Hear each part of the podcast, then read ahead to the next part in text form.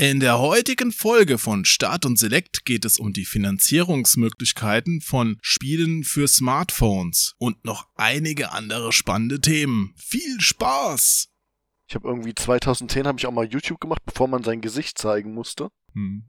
weil ich ein Radiogesicht habe. Und da hatte ich irgendwie bei ein paar Videos so Komm. bei ein paar Videos so 5000 Zuschauer Ja. und hat mir YouTube sogar Partner damals angeboten, was 2010 ja noch ein bisschen was bedeutet hat.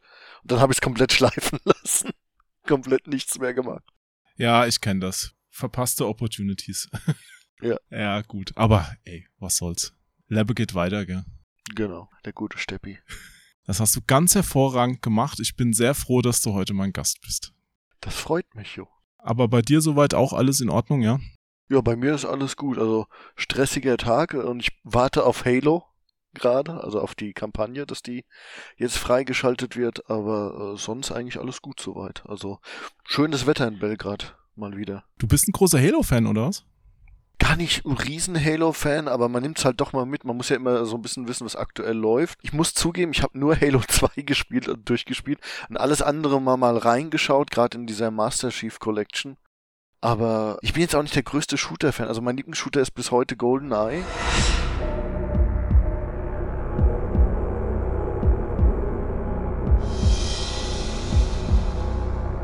Und der Rest ist alles so unter ferner Liefen bei mir bei Shootern Jetzt irgendwie. komm, hör mal auf. Also ich meine, okay, Halo 1 und 2, das waren natürlich schon so kleine Meilensteine, auch wenn man den Spielen was ankreiden kann. Ne? Aber es hat schon viel verändert, gerade auf Konsole.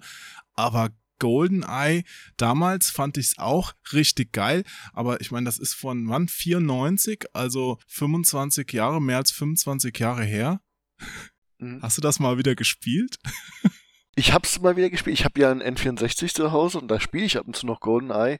Es ist natürlich echt heftig gealtert. Also man merkt wirklich so, Das ist ein. Euphemismus. Das Ding ist tot. Das war damals halt das Nonplusultra an der Konsole, ne? Also es, Ja. ich erinnere mich auch noch da, wie es da angefangen hat auf diesem Staudamm und Snipern und ah, richtig cool und der Vier-Spieler-Modus mit den Splitscreen-Fenstern. Aber ich kann mir das heute echt nicht mehr geben. Es tut mir leid. es, es, es war halt auch gerade dieser Vierspielermodus in Facility, wo man dann ja immer auf der Toilette sich versteckt hat und so. Das war halt, das sind Kindheitserinnerungen. Wobei ich habe, ich glaube letztes Jahr war's, gab's ja inoffiziell die Xbox 360-Version zu spielen. Also wenn man sich ein bisschen im Internet umgesehen hat, die ja nie offiziell rauskam. Das war schon interessant zu sehen, das dann nochmal so ein bisschen aufbereitet, wie das Ganze war. Aber ja, Gameplay-mäßig ist natürlich heutzutage alles anders. Also das ist, man muss auch dazu sagen, bei Halo, das Gunplay ist natürlich fantastisch. Ich habe nicht Halo, aber ich habe von Bungie Destiny 1 extrem lange gespielt mit Freunden. Hm. So 800 Stunden reingehauen. Und das Gunplay ist natürlich einfach der Wahnsinn. Also es ist schon kein Vergleich zu GoldenEye früher. Jahrhunderte nach dem Beginn unseres goldenen Zeitalters fand uns diese Dunkelheit. Auf der Xbox gab es ja auch schon diese Neuauflage von Perfect Dark. Das ist ja der quasi Hm. GoldenEye-Nachfolger, aber selbst das, ich weiß nicht. Also wenn du das heute so nennst als den Ego-Shooter schlechthin, dann hast du, glaube ich, am PC nie richtig sowas gespielt, weil alleine am PC gibt's ja tausend Sachen, die besser sind. Ich war tatsächlich nie der große PC-Gamer, was lustig ist, weil ich ja, wie du weißt, PC Action gelesen habe. Aber PC-Games waren bei mir immer eher Indie-Titel oder sowas wie Fußballmanager oder Aufbauspiele. Ich habe nie so die Shooter, ich war auch nicht besonders gelenk, was Shooter angeht, muss ich sagen. Wobei ich dazu sagen muss, das hat mich fast meine Abi-Zeit damals gekostet. ähm, Jedi Outcast 2 und äh, Medal of Honor Allied Assault. Ja. Wir haben das damals bei einem Kumpel, der hat einen Taubenschlag gehabt, in, im LAN gespielt. Und äh, ja, meine Abi-Noten sind extrem gesunken zu der Zeit auf einmal. Ja, da muss man aufpassen. Das kann leicht passieren, ja. Aber Jedi Outcast 2, da habe ich auch so eine persönlich gute Erinnerung dran, weil ich damals bei den Synchronaufnahmen hier in Berlin war für die deutsche Tonspur und da haben sie nämlich für Luke Skywalker wirklich den Original-Filmsprecher von Luke Skywalker engagiert gehabt und ich durfte das für eine Reportage begleiten. Ich war da der Einzige mit im Studio und dann hat er halt seine ganzen Sachen gemacht. Er klang wie Luke Skywalker, er sah völlig anders aus. Es war ein älterer Herr mit Glatze, ja. Alle von Ihnen sind vertraut mit der Macht. Ja, aber wir sind durch unser Training und unsere Disziplin immer noch im Vorteil. Vorsicht! Dann war es auch so lustig, diese Hüpfgeräusche und alles, die er dann so hintereinander reinhauen musste, so Mhm. das war so lustig. Also, das war eine schöne Erinnerung, ja. Das ist halt aber auch merkwürdig, oder? Also auch, ich habe ja dann später, wie ich dann in der Spielebranche angefangen habe, haben wir ja mit dem Sprecher von Johnny Depp und so gearbeitet. Mhm. Und wenn du dann das Gesicht dazu siehst, das ist der erste Moment, ist so, das kommt dir so falsch vor auf einmal. Und ich habe das auch schon von ein paar Synchronspielen gehört, dass die auch zum Spaß zum Bäcker zum Teil gehen und dann ihre Synchronstimme nutzen von einem berühmten Schauspieler. Einfach damit der Bäcker erstmal total verdutzt ist, wenn er gerade vor ihm steht. Das ist, glaube ich, ein Spaß. Bitte geben Sie mir noch ein paar frische Semmeln. Huch! Ja. Und trotzdem, das ist, glaube ich, so ähnlich wie damals bei deinen YouTube-Zuschauern, ne? Die waren dann auch total verdutzt, als sie dann dein Gesicht sehen mussten, äh, nachdem da die Kamerapflicht eingeführt wurde. Ja. Und trotzdem bist du Game-Entwickler geworden, also Spielentwickler. Siehst du, so kann's gehen. Aber hier, bevor wir uns verquatschen, ich stell dich erstmal ganz kurz vor, okay? Mhm.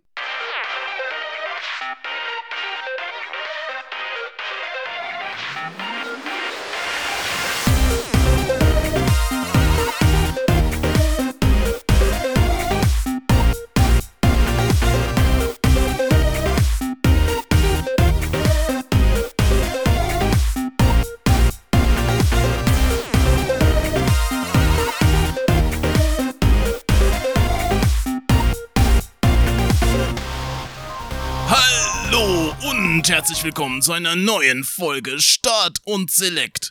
Mein Name ist Onkel Jo. Neben mir im Internet sitzt Andreas Wilsdorf. Andreas ist aus Belgrad im wunderschönen Serbien zugeschaltet, wohin er vor einigen Jahren ausgewandert ist. Dort arbeitet er in der Firma Two Desperados an einem noch nicht angekündigten Mobile-Spiel. Zuvor hat er unter anderem auch beim deutschen Spielestudio Deck 13 an Spielen wie Jack Keen 2 oder Lords of the Fallen mitgearbeitet. Außerdem ist er eine Hälfte des wundervollen Podcasts Die lange Leitung. Sei gegrüßt, Andreas!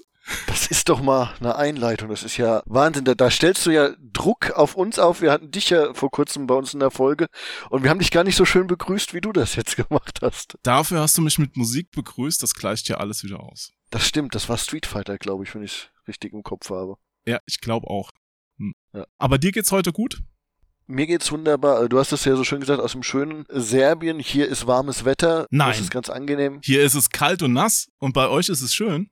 Ja, Balkan halt. Also wir hatten heute, also warm ist natürlich übertrieben, aber wir hatten, glaube ich, einen Tag über so 8, 9 Grad und Sonnenschein. Das ist schon angenehm. Ja gut, aber 8, 9 Grad, es sei dir verziehen, da muss ich jetzt nicht total neidisch sein. Du kannst jetzt auch nicht in der Badehose vor die Tür gehen. Nö, das nicht. Wobei ich tatsächlich so jemand bin, durch auch eine Zeit, wo ich in Norddeutschland gelebt habe, dass so bei 14, 15 Grad fing es an, dass man sagt, kurze Hose könnte jetzt doch mal draußen sein. Das ist halt besonders genial in einem Land, wo alle ja gewohnt sind, Temperaturen über 40 Grad und dich dann Mhm. angucken, als wirklich, als hättest du den größten Schatten, den sie jemals gesehen haben. Ich kenne tatsächlich auch zwei Leute, die zu sowas neigen. Den einen hatte ich schon in der Schule gekannt, Mhm. als ich damals Abi gemacht habe. Der ist auch im Winter immer mit dem Fahrrad und kurzen Hosen gekommen.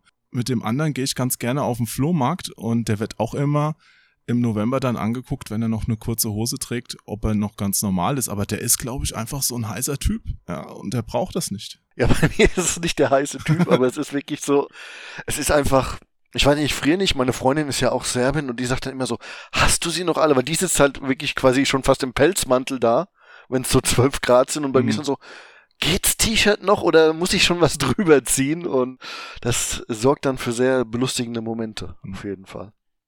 Okay. Wenn ich jetzt mal den Schwank zu unserem Thema kriegen soll, also wir möchten ja, also ich möchte heute über die Art des Geldverdienens im Mobile-Spielbereich sprechen. Ja, und Mhm. dachte, du bist ja der perfekte Ansprechpartner, weil du hast das ja quasi von der Pike auf gelernt, wie man Leuten das Geld aus der Tasche zieht. Als Spielentwickler musst du ja wissen, wie das, wie die Mechaniken da funktionieren.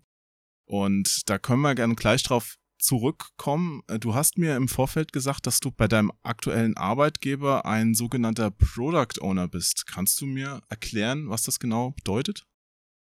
Es ist extrem viele Jobs in einem eigentlich Product Owner. Also es ist, wenn man das erklären soll, äh, du bist äh, Mädchen für alles sozusagen, aber als Chef. Quasi des Produktes. Also du machst alle Entscheidungen, die das Produkt angehen. Das fängt wirklich an von was ist die Vision des Produktes, wie sieht im Gröberen das Game Design aus, obwohl du natürlich den Game Designern die Entscheidungen lässt im Endeffekt. Aber du entscheidest, wie ist das Team zusammengestellt, wie ist das Budget des Spiels, wann soll das Spiel released werden, wie sieht der Projektplan aus. Fürs Marketing machst du die Entscheidungen natürlich immer mit anderen Abteilungen zusammen. Also zum Beispiel du sitzt dann mit Marketing zusammen, planst die ganze Strategie für den Release des Spiels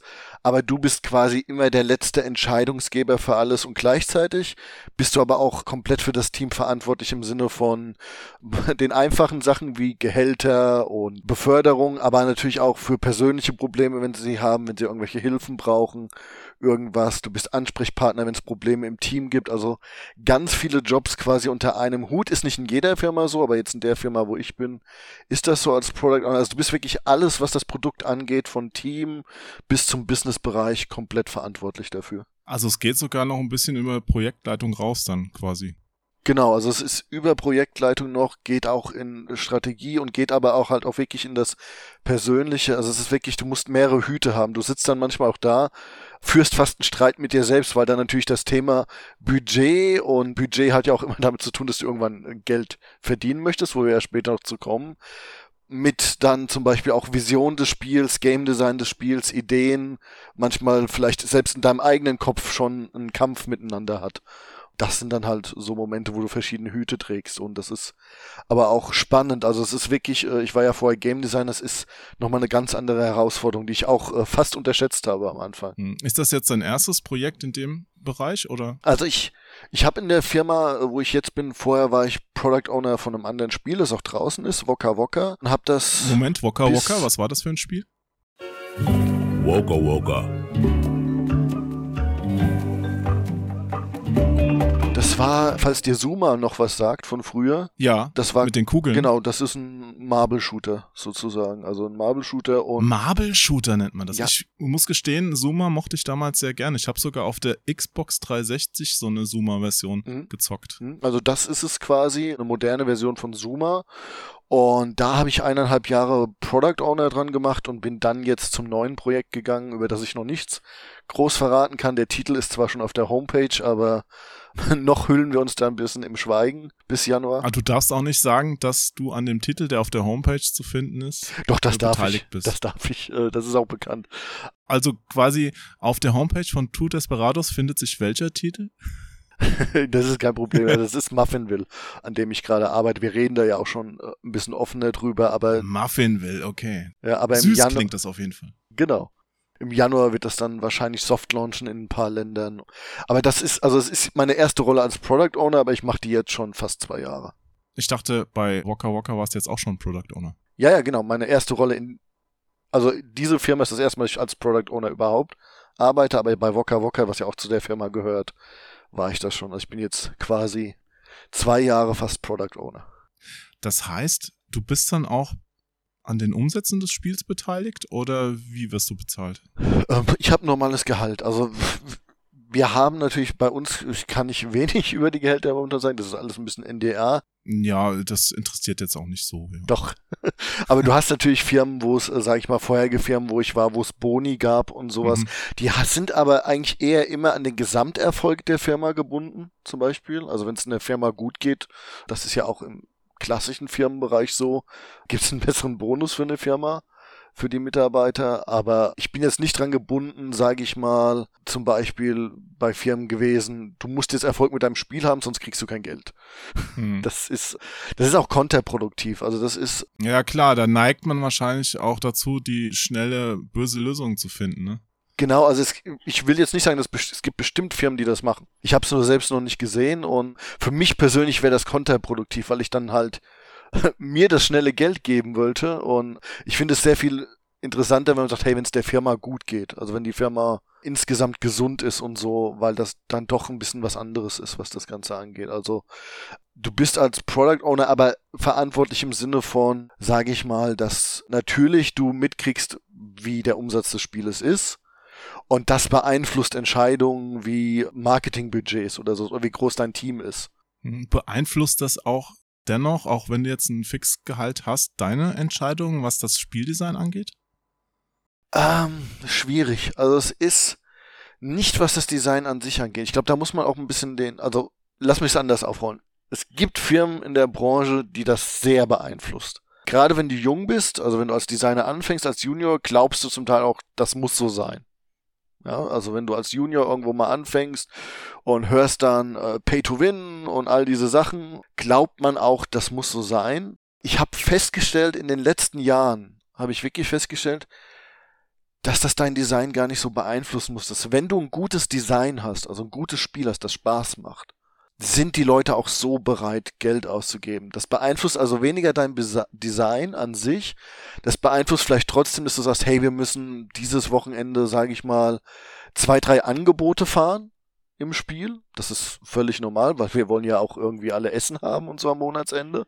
Angebote fahren heißt, man bietet dem Spieler irgendwas an, gegen Echtgeld zu kaufen, das er im Spiel verwenden kann. Oder was meinst du jetzt damit? Genau, genau. Also zum Beispiel, äh, was weiß ich, in einem Match 3 Spiel wären es Booster oder ähnliches, dass, dass du halt sagst, hey, lass uns diese Woche dieses Angebot jetzt machen oder du weißt vielleicht auch bei im Free-to-Play, hey, wenn wir jetzt momentan dieses Angebot haben, Black Friday ist der, der schöne Beispiel aus dem realen Leben auch, ein Black Friday, weißt du, das gibt überall guten Umsatz, auch im Einzelhandel und so dann machst du das, aber das beeinflusst halt nicht dein Design vom Spiel. Also es ist nicht, dass wir dann im Spiel was ändern. Es ist so ein großes Mysterium, was man manchmal hört über Free-to-Play. Hm. Und ich bin mir wiederum sicher, es gibt schwarze Schafe in der Branche, die ändern was an der Balance vom Spiel, das machen wir nicht.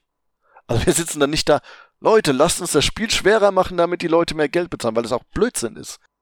Ganz ehrlich gesagt, wenn ich das Spiel schwerer mache und du hast einen Markt wie den Play Store, wo es Tausende an Spielen zur Auswahl gibt, kann ich dir sagen, was die meisten Nutzer machen. Die deinstallieren die suchen sich das nächste, was so ähnlich ist, und installieren's. Weil, was ist die Hürde, gerade im Free-to-Play-Markt? Die Hürde kostet dich ja erstmal nichts, ein neues Spiel zu installieren. Hm. Also warum soll ich bei dem bleiben, wo sie mit Absicht alles schwerer machen? Und das sind aber auch so Dinge, die musst du aus Leuten rauskriegen, aus dem Kopf, die zum Beispiel aus anderen Spielebereichen kommen und das immer über die Free-to-Play-Branche denken, dass das gemacht wird. Aber die Spiele sind dann schon so angelegt, dass sie nur funktionieren, wenn man lange dabei bleibt. Also sowas, wie man es von Konsolen und PCs und sowas so weiter her kennt, ist es ja dann nicht. Also man installiert was, spielt es, hat seinen Spaß dabei und deinstalliert das wieder. Inzwischen, das ist ja auch rübergeschwappt zu Konsolen, dass man sie immer länger spielen soll, die Spiele. Aber auf dem Smartphone-Markt habe ich den Eindruck gehabt, dass es generell so ist, dass es anders gar nicht funktioniert. Und irgendwo, was ich jetzt von dir gehört habe, bestätigt das ein bisschen oder täuscht das? Das täuscht ein bisschen. Also es ist beides. Du bist natürlich froh über Kunden, die lange dabei sind. Ich habe auch an mehreren Spielen gearbeitet, wo Kunden vier, fünf Jahre oder Spieler vier, fünf Jahre dabei sind. Ein kurzer Einwurf. Eine Freundin von mir spielt Candy Crush. Die hat mir neulich gesagt, es war absurd. Ja, ich glaube, sie meinte, dass sie Level 10.000 jetzt erreicht ja. hat oder irgend sowas. Also so wirklich wow. Also die spielt das seit fünf Jahren jeden Tag. Ja. Delicious.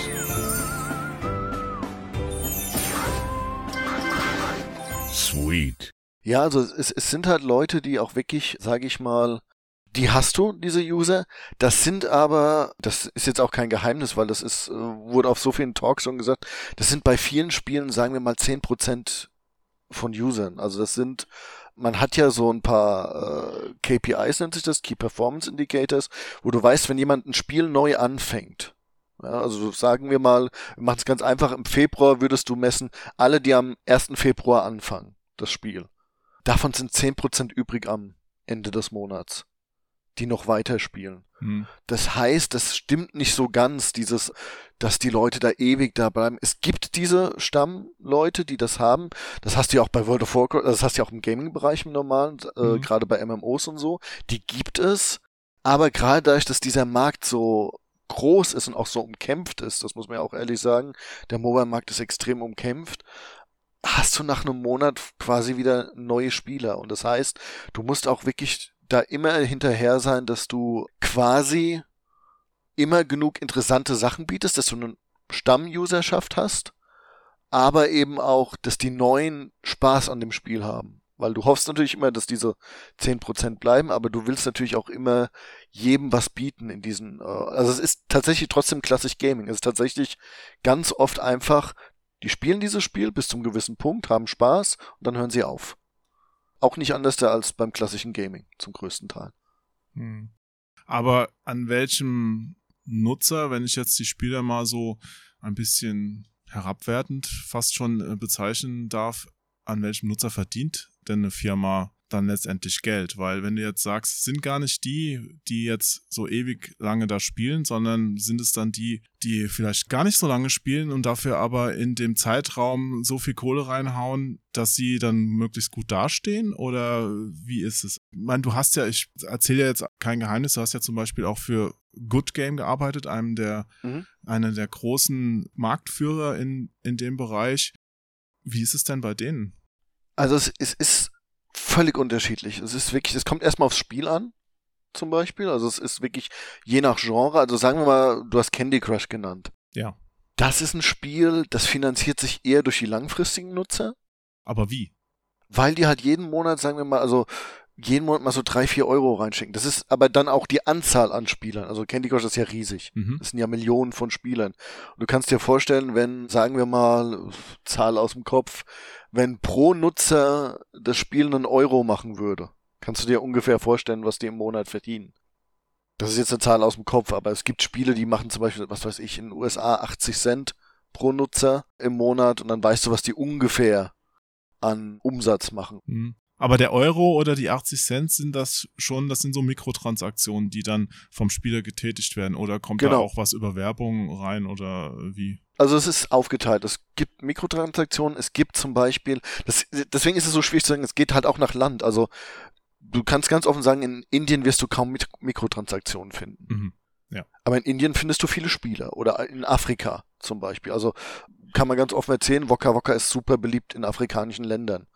Und die ist halt, die schauen halt Werbung. Dann, die schauen Werbung zwischendrin und dann machst du das Ganze über Werbung, dass du da Umsatz machst, was das Ganze angeht. Aber für was, für was schauen die denn dann Werbung? Ich meine, wenn die jetzt im Spiel kein Geld haben, dafür was auszugeben, wofür können sie dann was ausgeben? Da wird ja nicht der Bäcker von nebenan Werbung schalten, oder?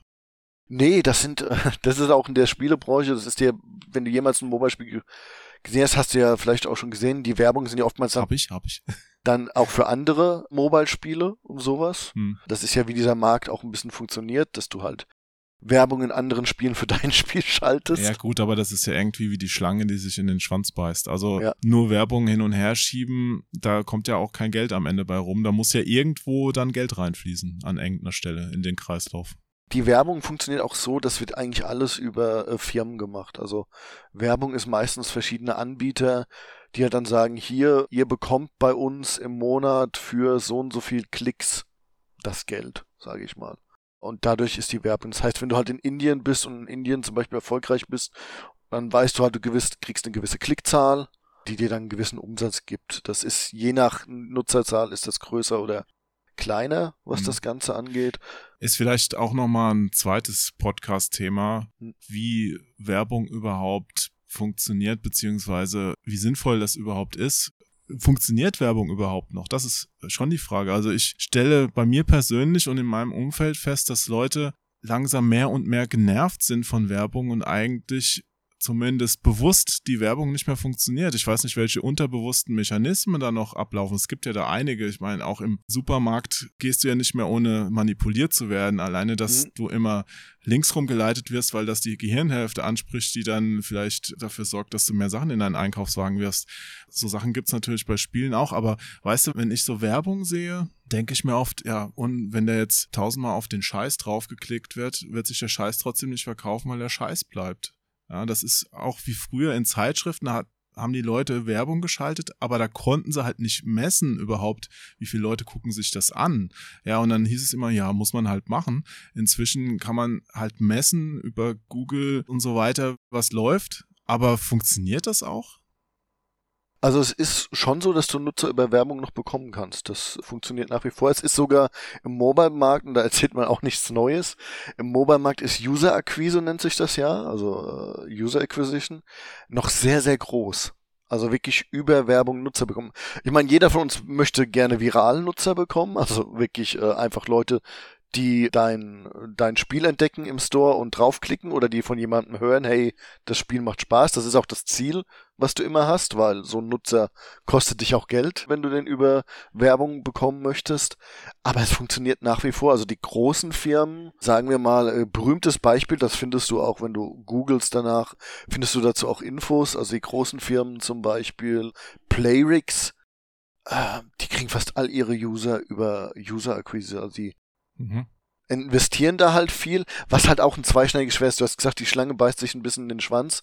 Wenn du für Nutzer Geld ausgibst, musst du halt das Geld auch erstmal wieder verdienen, bevor du ja überhaupt Gewinn machst, was das Ganze angeht, bevor du überhaupt, sag ich mal, mit dem Spiel Erfolg haben kannst. Also deswegen ist das eigentlich so ein zweischneidiges Schwert, wo man sagt, das ist besser, wenn du wirklich ein Spiel machst, wo die Leute einfach draufklicken, weil sie es toll finden, mhm. weil sie sehen es und sagen, hey, das ist ein tolles Spiel. Und wie genau wird das im Mobile-Bereich gemessen? Also im App-Bereich, weil beim Browser oder so, dann habe ich ja meinen Google Analytics. Wie ist das jetzt, wenn ich jetzt Spiele in den Android Store beziehungsweise im App Store von Apple und so weiter anbiete? Da hast du auch verschiedenes. Also da gibt es verschiedene Anbieter. Google hat zum Beispiel selbst äh, ihr Firebase wo du die Daten dann sehen kannst, wo du sehen kannst, wie viele Nutzer hast du und alles das. Die meisten Firmen haben eigene Tools, wo du halt Daten lesen kannst und dann zum Beispiel siehst, okay, äh, was weiß ich, was, was sind Daten, die, die man liest zum Beispiel. Um diese Uhrzeit am Wochenende sind besonders viele Nutzer online. Diese Sachen, also da kriegst du schon Infos, was das Ganze angeht. Oder, okay, das sind jetzt die Nutzer, die hast du bekommen, so viele Nutzer hast du über Werbung bekommen, so viele Nutzer hast du über den Store bekommen, also ganz normal viral bekommen. Das kannst du dann alles einlesen. Mhm. Aber da gibt's ganz viele verschiedene Anbieter. Es gibt auch Anbieter, die die Daten von anderen Firmen dir zur Verfügung stellen. Das ist ganz interessant in der Mobile-Branche, wo du dann quasi nachgucken kannst, was die Daten von anderen Firmen sind. So ein bisschen. Das ist ganz interessant. Also da ist halt viel datengetrieben, wobei ich zum Beispiel sagen muss, ich bin da kein Fan von. Also kein Fan von rein datengetriebenen Entscheidungen. Das ist auch sowas, das habe ich als Junior irgendwann mal gehört, all deine Entscheidungen müssen von Daten sein und so. Und mein Punkt war immer, und das kennst du vielleicht auch von Netflix und so, wenn du all deine Entscheidungen nach Daten machst, wo ist dann die Kreativität? Wo ist dann das Neue? Ja, das Neue gibt's dann generell nicht mehr. Genau, und deswegen sage ich zum Beispiel immer, ich unterrichte ja auch in, in Serbien zum Beispiel Game Designer und so.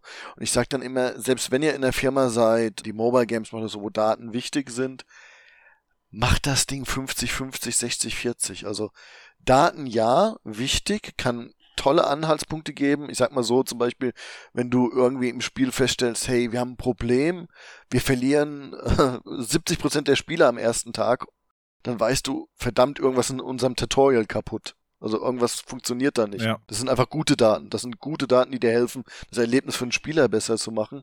Aber ich sag dann, vertraut auch eurem Bauchgefühl. Ein guter Game Designer sollte ein Bauchgefühl haben, was ein Spieler möchte, was er mag, was ihm Spaß macht.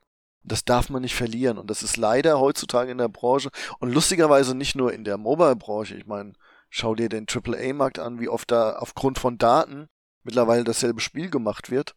Natürlich. Das geht ein bisschen verloren. Hatten wir auch schon ein paar Mal als Thema, dass bei diesen großen Spitzenspielen auch einfach das Risiko so groß ist, dass keiner mehr Experimente eingehen will und kann. Mhm. Weil zu viele Millionen Euro, zu viele Arbeitsplätze, zu viel Shareholder-Auszahlungen auf dem Spiel dann stehen, wenn das nicht funktionieren sollte, dann macht man lieber das Gleiche nochmal. Ja. Mit dem Risiko halt, dass der Spieler dann irgendwann sagt, äh, es ist aber langweilig, immer das Gleiche zu spielen. Genau, die Cantina-Band für zehn Stunden. Spiel den gleichen Song nochmal. Ja. Äh, und dann hast du dasselbe Spiel nochmal.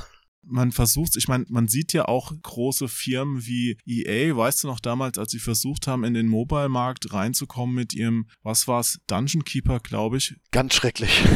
Ja, und dann solche Mechanismen eingebaut haben, dass man ewig und drei Tage warten muss, um weiterzukommen, falls man nicht sofort Geld reinschmeißt.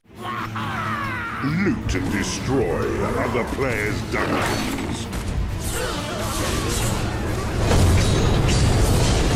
It's Dungeon Keeper. Und das ist ja so ein Fass ohne Boden. Siehst du das vielleicht auch so, also mit diesem Fass ohne Boden? Weil ich weiß nicht, was ich am Ende zahlen muss, damit es ordentlich funktioniert. Weißt du, bei so einem Spiel, das ich im Laden kaufe und mir ins Regal stellen kann, war es früher zumindest so, ich zahle meine 60 Euro oder was immer. und dann weiß ich, ich habe 100% des Spiels. Wie viel ist denn 100% eines Spiels mobile, weißt du? Wann Ja. ist denn dieser Wert erreicht? Gibt es da so einen Punkt, wo man sagt, okay, jetzt hast du so viel ausgegeben, jetzt kannst du alles benutzen oder? Also es ist halt natürlich die Frage. Es ist, wie gesagt, ich finde das EA-Beispiel auch immer klasse, weil es zeigt, dass Free-to-Play nicht so einfach ist, wie manche denken. Überhaupt nicht. Manche denken ja, oh cool, das heißt Timer auf das Ganze hauen und dann geben die Leute wie blöd Geld aus und wie wir an Dungeon Keeper gesehen haben, nein, dem ist nicht so. Also muss da schon mehr dahinter sein als nur das. Das kommt ganz aufs Spiel an. Also es ist, du hast natürlich Endlosspiele. Also du hast, sagen wir mal, nehmen wir mal diese ganzen Spiele wie Good Game Empire, wo es ja um Königreich geht und am Ende das Endgame ist, dass sich Fraktionen bekämpfen. Verbündet euch in Allianzen und zieht gemeinsam in die Schlacht. Spiele Good Game Empire. sagen wir mal so, du hast als Singleplayer hast du irgendwann das Endgame erreicht, dass du jetzt in dem Punkt bist, wo sich Fraktionen bekämpfen, wo es wirklich Clans sind, wie auch in einem MMO oder sowas. Mhm. Das ist ja ein endloses Endgame, kennt man ja auch von PvP-Spielen allgemein. Du hast aber Spiele wie, sagen wir mal, Candy Crush oder so, das, das schafft mittlerweile keiner mehr, weil es das Spiel so lange gibt. Aber da gab es ja Punkte, da bist du ja ans Ende gekommen vom Spiel. Meine Freundin ist da am Ende. Die hatte, glaube ich, zum ersten Mal so um Level 2000 rum das Ende erreicht. Das war vor ein paar Jahren und die haben ja immer, die machen ja jeden Tag ein paar neue Levels. Genau, ne? genau. Oder jede Woche. Und dann kannst du mithalten, wenn du willst. Ja. Genau. Und das ist ja quasi das Ende des Spiels. Du bist jetzt quasi fertig. Und das ist halt bei, was bei Mobile Games ganz viel ist. Man muss sich erstens, bin ich der Meinung, selbst ein Ende zum Teil setzen als Spieler. Dann haben Mobile Games auch irgendwann ein natürliches Ende, dass einfach die Nutzerzahlen nicht mehr da sind. Und das andere ist, was das angeht, natürlich, ist die Frage, was setzt du dir persönlich als Ziel als Spieler? Also ich kenne ganz viele Spieler zum Beispiel, die auch dann das Ziel haben, ich möchte gar kein Geld ausgeben und ich möchte diese Level bis zum Ende schaffen, ohne Geld auszugeben. Ja. Und das finde ich völlig legitim. Das muss ich mal dazu sagen. Wie stehen denn diese Leute da, die das sagen? Weil ich weiß, es gibt viele davon. Hm? Wie stehen die denn in den Firmen da, die jetzt so ein Mobile-Spiel entwickeln? Weil das sind doch die, die eigentlich dafür sorgen, dass die Leute, die das Spiel entwickeln, kein Geld damit verdienen und eigentlich pleite gehen müssten, oder? Ja, aber das ist ja völlig legitim. Das ist ja das, was du mit Free-to-Play. Ich wünsch dir auch, dass du pleite gehst und unter einer Nein. Brücke wohnen musst, Andi. Nein, nein, aber das ist ja legitim, weil du das Spiel ja free anbietest. Du bietest es ja kostenlos an. Und damit lässt du jedem die freie Wahl, das Spiel entweder kostenlos zu spielen oder nicht. Natürlich freuen wir uns, wenn die Leute Spaß haben und sagen, hey, ich möchte was dazugeben. Ich möchte, dass die Firma die Leute auch am Ende des Monats Essen haben. Aber du bietest ja ein kostenloses Spiel an. Das ist ja das, was du als Firma machst. Das ist auch das, was EA zum Beispiel nie verstanden hat, weil EA hat immer gesagt, wir bieten ein Spiel an, wo du irgendwann ohne Bezahlen nicht mehr weiterkommst. Das ist Aber nicht dasselbe. wäre es dann nicht eine Option, dem Käufer oder dem Nutzer anzubieten, hey, zahl einmalig 10 Euro oder Betrag X, was auch immer, und dann gehört dir das Spiel? Und du kriegst alles umsonst immer, kannst machen, was du willst, quasi cheaten bis zum Abwinken? Das ist eine Möglichkeit. Gab es ja auch eine Zeit lang Spiele, die das gemacht haben. Hat sich halt leider durch die Free-to-Play Free-to-Play-Branche nicht mehr rentiert, weil es dann so war, also Free-to-Play, wir leben jetzt damit, es ist jetzt so im Mobile-Bereich, aber Free-to-Play hat Premium und auch dieses, es ist ja auch Premium. Spiel's kurz wie eine Demo oder spiel's free wie eine Demo und zahl dann einmal 10, du hast alles. Nicht gekillt, es gibt immer noch Spiele, die funktionieren damit. Das Problem ist halt wirklich, das kennst du bestimmt auch von Leuten, ja, aber es sind ja immer noch 10 Euro, die ich zahlen muss. Ja, natürlich, man muss auch was bieten für die 10 Euro. Ja. Aber das so als zusätzliche Option, weil ich habe im Hinterkopf, Hm? 2014 habe ich nämlich persönlich mal damals noch für Spieletipps so ein Free-to-Play-Experiment gewagt Mhm. Mit einem Spiel, das hieß Trials Frontier. Mhm. Sagt dir das was? Das sagt mir was, ja. The rider rode into our town a stranger, rode out a hero. What happened in between, well, that's the stuff of legend. Okay. Das ist quasi ja, um es trotzdem nochmal kurz zu sagen, so ein Mobile-Ableger von einer meiner Lieblingsserien, Trials, wo man mit dem Motorrad immer so ein Level-Parcours meistern soll. Und ich habe mir gedacht, okay, ich liebe das Spielprinzip und ich will einfach mal gucken, wohin mich das führt, wenn ich versuche, das Spiel ohne Geld auszugeben durchzuspielen. Und es war hart. Ja. Ich habe es damals irgendwann geschafft, Irgendwann später, ein paar Wochen später, haben sie es aber nochmal erweitert. Also man hätte auch noch weiterspielen können. Ne?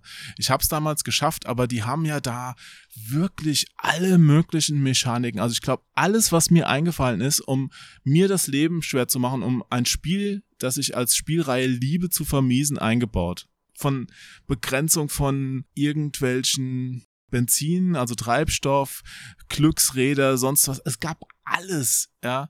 Und ich war auch in Kontakt mit dem Leiter der Firma, die das entwickelt haben, also mit dem Spieldesigner auch. Der hat ja vorher auch an den großen Trials-Spielen mitgearbeitet, der Anti.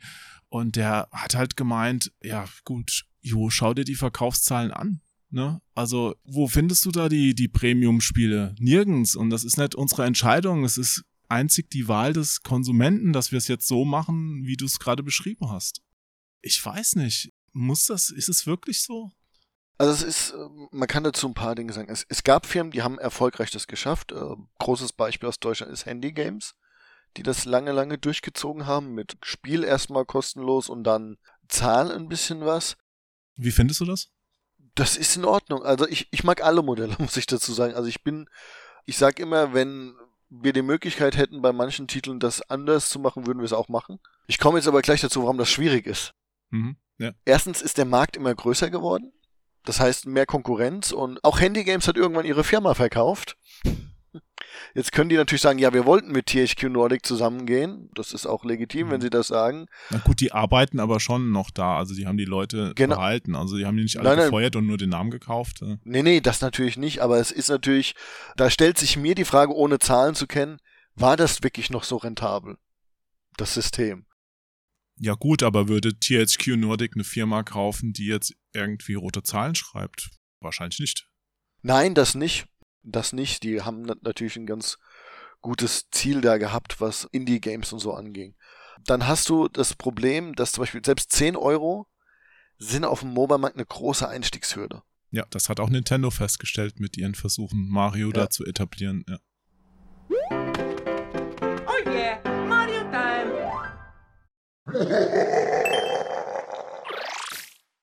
Also 10 Euro sind tatsächlich für viele Nutzer, denn, man muss es dazu sagen, viele Mobile-Nutzer werden in ihrer Lebenszeit diesen Spiel spielen, wenn sie Geld ausgeben, nie mehr als 1, 2 Euro ausgeben.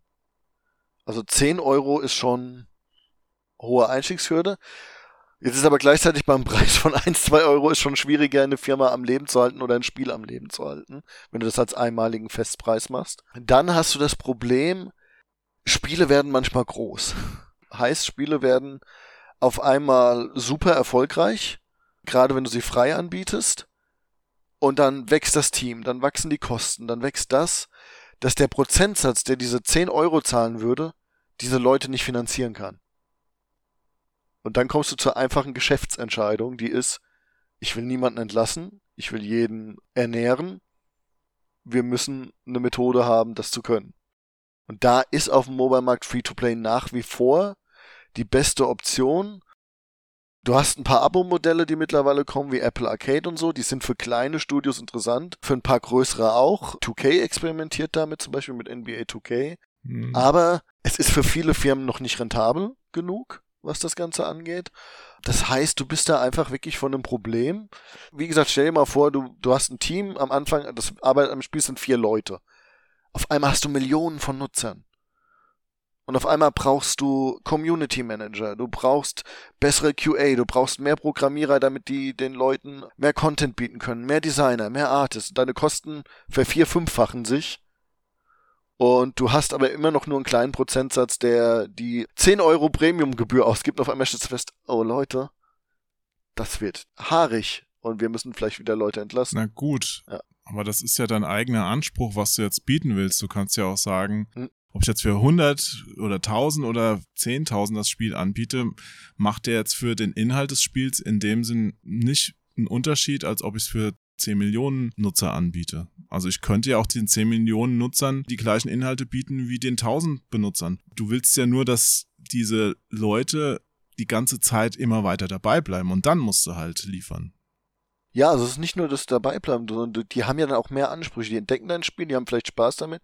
Und je größer die User-Zahl ist, desto mehr sind es ja auch unterschiedliche Persönlichkeiten, die dann auch andere Ansprüche ans Spiel haben. Vielleicht sollten wir an dem Punkt einfach nochmal klarstellen, was für Möglichkeiten es überhaupt für die Hersteller von Mhm. solchen Gratis-Spielen, nenne ich es jetzt mal, gibt, da am Smartphone-Markt Geld zu verdienen. Kannst du das mal so ein bisschen einkreisen?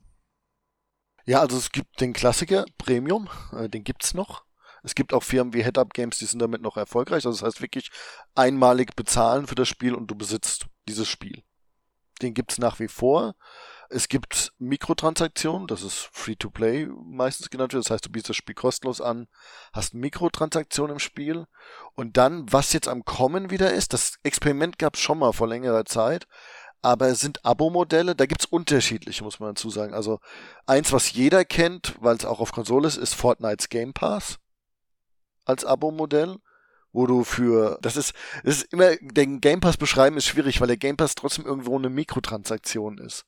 Weil du zahlst ja in der Season eine Mikrotransaktion, um quasi Skins und mehr Boni zu bekommen auf deinen Erfolg im Spiel. Mhm. Da kann man immer schön drum streiten, ist das wirklich ein Abo-Modell oder ist es eine Mikrotransaktion? Aber dann gibt's eben jetzt auch klassische Abo-Modelle, wie Apple bietet jetzt die Arcade an, wo du, äh, ich glaube, 4 Euro, 5 Euro zahlst im Monat und kriegst eine größer an, ähnlich wie den Game Pass, eine größer werdende Anzahl an Spielen, wo alles in dem Spiel kostenlos ist. Also das heißt, selbst Spiele, die Mikrotransaktionen haben, lustigerweise sind auch in der Apple Arcade ein paar Spiele drin, die normalerweise Mikrotransaktionen haben, ist alles auf kostenlos gestellt, kannst du alles nutzen. Dasselbe probiert Google. Google hat auch eine Version davon.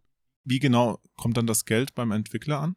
Das ist dann halt, je nachdem, was für einen Vertrag du geschlossen hast dafür. Also es gibt zum Beispiel Firmen wie, nehme ich an, ich kenne die Verträge nicht, aber ich weiß, dass zum Beispiel du einen Vorabbonus kriegen kannst. Also ich nehme an, dass wenn zum Beispiel der, ich glaube, der Final Fantasy Macher hat Fantasian gemacht, der wird vorher schon was bekommen haben mit seinem Studio, dass der für die exklusiv Fantasian macht. Mhm. Also es ist so ähnlich wie jetzt Epic Store, wo sie dann den Entwicklern Geld bezahlen, macht es exklusiv bei uns Plus, und geht nicht zu Steam und plus dann natürlich kommt ja auch auf die Nutzerzahlen an. Also Ja. wenn die sehen, hey, ganz viele spielen das Spiel, kriegst du noch Bonuszahlen und sowas. Und bei kleineren Studios ist es dann auch Downloadzahlen, Nutzerzahlen. Ich kenne jetzt die Verträge von Apple Arcade nicht, weil ich nie was für Apple Arcade gemacht habe. Aber ich kann mir vorstellen, dass das dann danach geht. Wie viele spielen das? Was hast du für Zahlen da? Wie ist die Rate an äh, Spielzeit und alles das?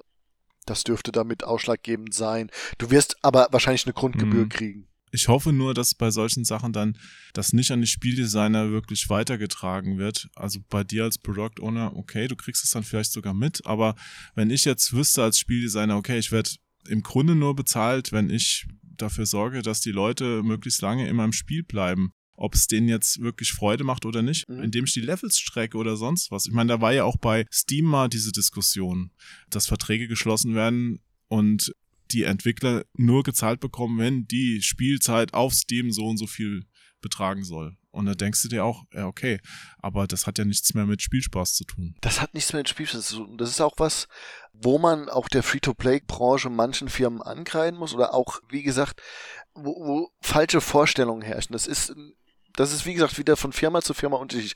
Es gibt Firmen, die glauben wirklich, hey, lass uns den Content strecken, lass uns, hey, wir haben jetzt Level 100 freigeschaltet, also Level 100 am Charakterentwicklung, ja, dann lass uns doch mal, wie bei Diablo, gibt's jetzt noch mal extra Level. Du bist jetzt Paragon. Und dann hauen wir noch mal 100 Level drauf. Da ist aber eigentlich kein Content da. Das ist dann wirklich nur stupider Level-Grind.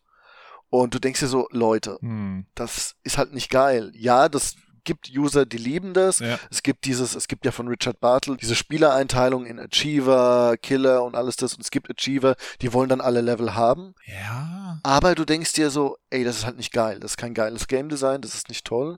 Du, wenn Grinden gut gemacht ist, mache ich das auch. Ja. ja. Also in Assassin's Creed Valhalla habe ich auch bestimmt hunderte Stunden im Grunde gegrindet. Es hat mir trotzdem Spaß gemacht, weil ich wurde halt optisch belohnt. Ja, mit schöner Landschaft, schönen Ausrüstungsgegenständen. Aber jetzt, wir können ja mal kurz aus diesem Mobile-Bereich rausgehen, Andi. Mhm. Und ich weiß, du hast auch ein Spiel jetzt neulich gespielt, weil das hast du nämlich in der Podcast-Folge, wo ich bei dir zu Gast war, genannt als Tipp. Und ich habe es jetzt auch gerade heute durchgespielt. Und zwar rede ich von Asterix und Obelix Slaps Them All. Mhm. Die nehmen hier kein Ende mehr. Aus dem Weg! Also das neue Brawler-Spiel mit Asterix und Obelix. Super Grafik, also wirklich Zucker. Also die best umgesetzteste, oh jetzt superlativ, die am besten umgesetzte Comic-Grafik, die es zu einem Asterix-Spiel gibt.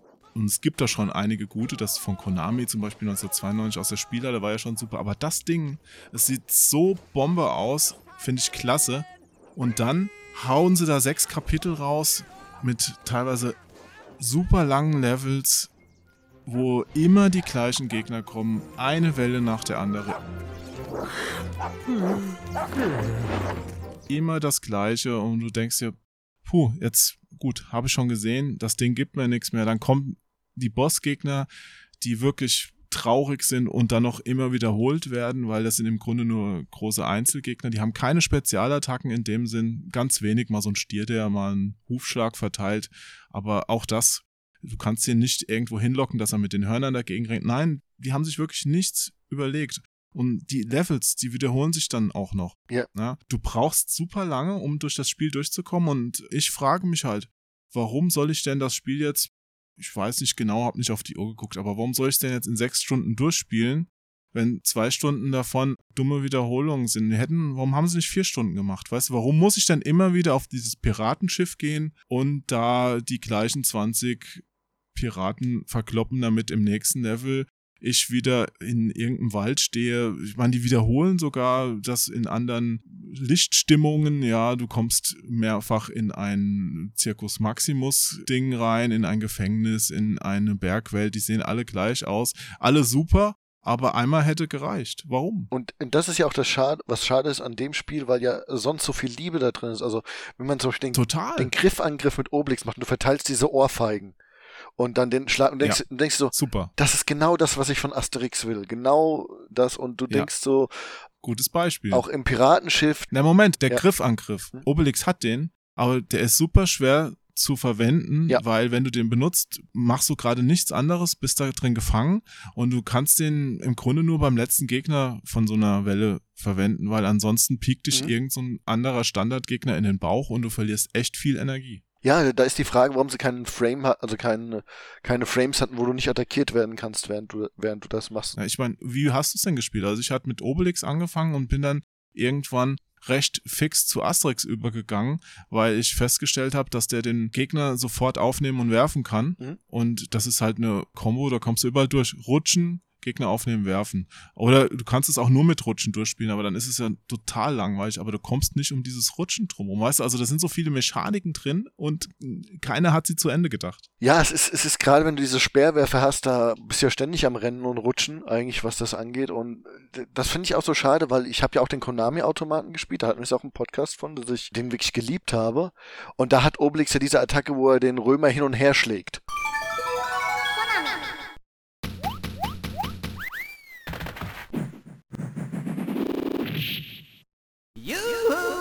Quasi, wenn er ihn am Arm packt. Und da dachte ich mir so, diese Animation noch reinhauen, dass du quasi Gegner um dich rum weghauen kannst damit. Und schon hättest du es gelöst. die gibt's, aber es ist halt so eine Spezialattacke, die kannst du Ja. nicht einfach so auslösen. Asterix nutzt das auch, aber dann hast du oben halt diese Blitze, die werden dafür verbraucht und du kannst das dann halt nicht so ewig machen. Ja, aber das ist, du, du sprichst was Gutes an. Dieser Grind ist wirklich ein Problem. Das ist ein Fehler, den mittlerweile so viele Games machen. Also die, diese Angst vor, glaube ich, wie kann man das ausdrücken, die Angst davor, dass User sehen, oh, da ist ja nicht viel Content, das ist kein Spiel für mich. Dabei sagt man ja immer, ich spiele lieber vier Stunden, die mir voll Spaß machen, als sechs Stunden, die mich langweilen. Absolut, Max Payne, ja. Ja, und das, das, deswegen, das hast du halt auch im Mobile-Bereich. Also dieser, dieser reine Grind, den kannst du dir fast heutzutage nicht mehr erlauben. Der, der war mal in Mobile in und den gibt's mit Sicherheit auch noch, aber den kannst du dir fast nicht mehr erlauben. Also das ist, Aber du, ja, du als Spieleentwickler, was denkst du denn, warum das in einem Spiel wie Asterix und Obelix gemacht wird? Brauchen die das, dieses Strecken ihres Spiels als Rechtfertigung dafür, dass sie am Ende 40 Euro dafür haben wollen, was ja im E-Shop zum Beispiel mit die obere Grenze ist. Also es gibt wenig Hm. Spiele, die da mehr verlangen, glaube ich.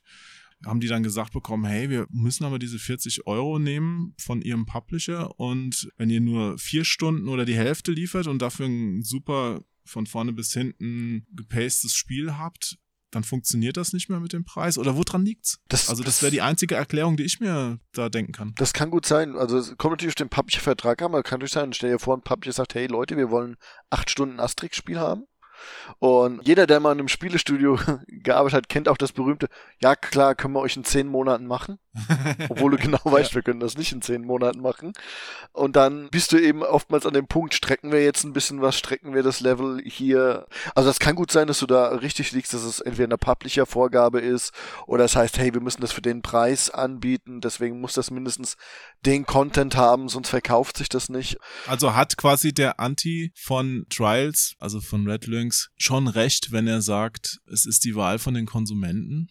Also die sind dran schuld, weil hätte es da jetzt so viele gegeben, die gesagt haben, nee, also 40 Euro für ein echt vier Stunden oder zwei Stunden, machen wir es noch schlimmer, zwei Stunden super geiles Asterix-Spiel, ist mir mal 40 Euro zu viel. Also ich glaube tatsächlich, wenn, wenn du jetzt wirklich das Extrembeispiel nimmst mit zwei Stunden, glaube ich, hätte es tatsächlich viele gegeben, die gesagt hätten, nein. Zwei Stunden Asterix-Spiel bei aller Liebe. Nein. Da hätten wahrscheinlich Leute wie du und ich, die totale Asterix-Fans sind, immer noch zugeschlagen. Backpfeifen. Aber selbst, also ich, ich, ich könnte sagen, ich hätte auch kurz überlegt zumindest. Also da hätte ich dann wirklich gesagt, okay, da muss das Review aber Hammer sein. Da muss das Review wirklich sagen, Hammer Asterix-Spiel. Hm. Dass ich da zuschaue. Das also ist ich ja glaube jetzt schon. gerade bei Clockwork Aquario so der Fall, dass die Leute da diskutieren. Mhm. Ich hab's noch nicht. Ich hatte es bei Strictly Limited vorbestellt. Das ist jetzt wohl gerade in der Post. Aber das ist ja so ein altes Automatenspiel, das sie noch fertig gemacht haben, das sie auch zum Vollpreis anbieten im Shop. Und da bist du halt auch in einer halben Stunde durch, wenn du es nicht auf Punkte oder so Ja. spielst.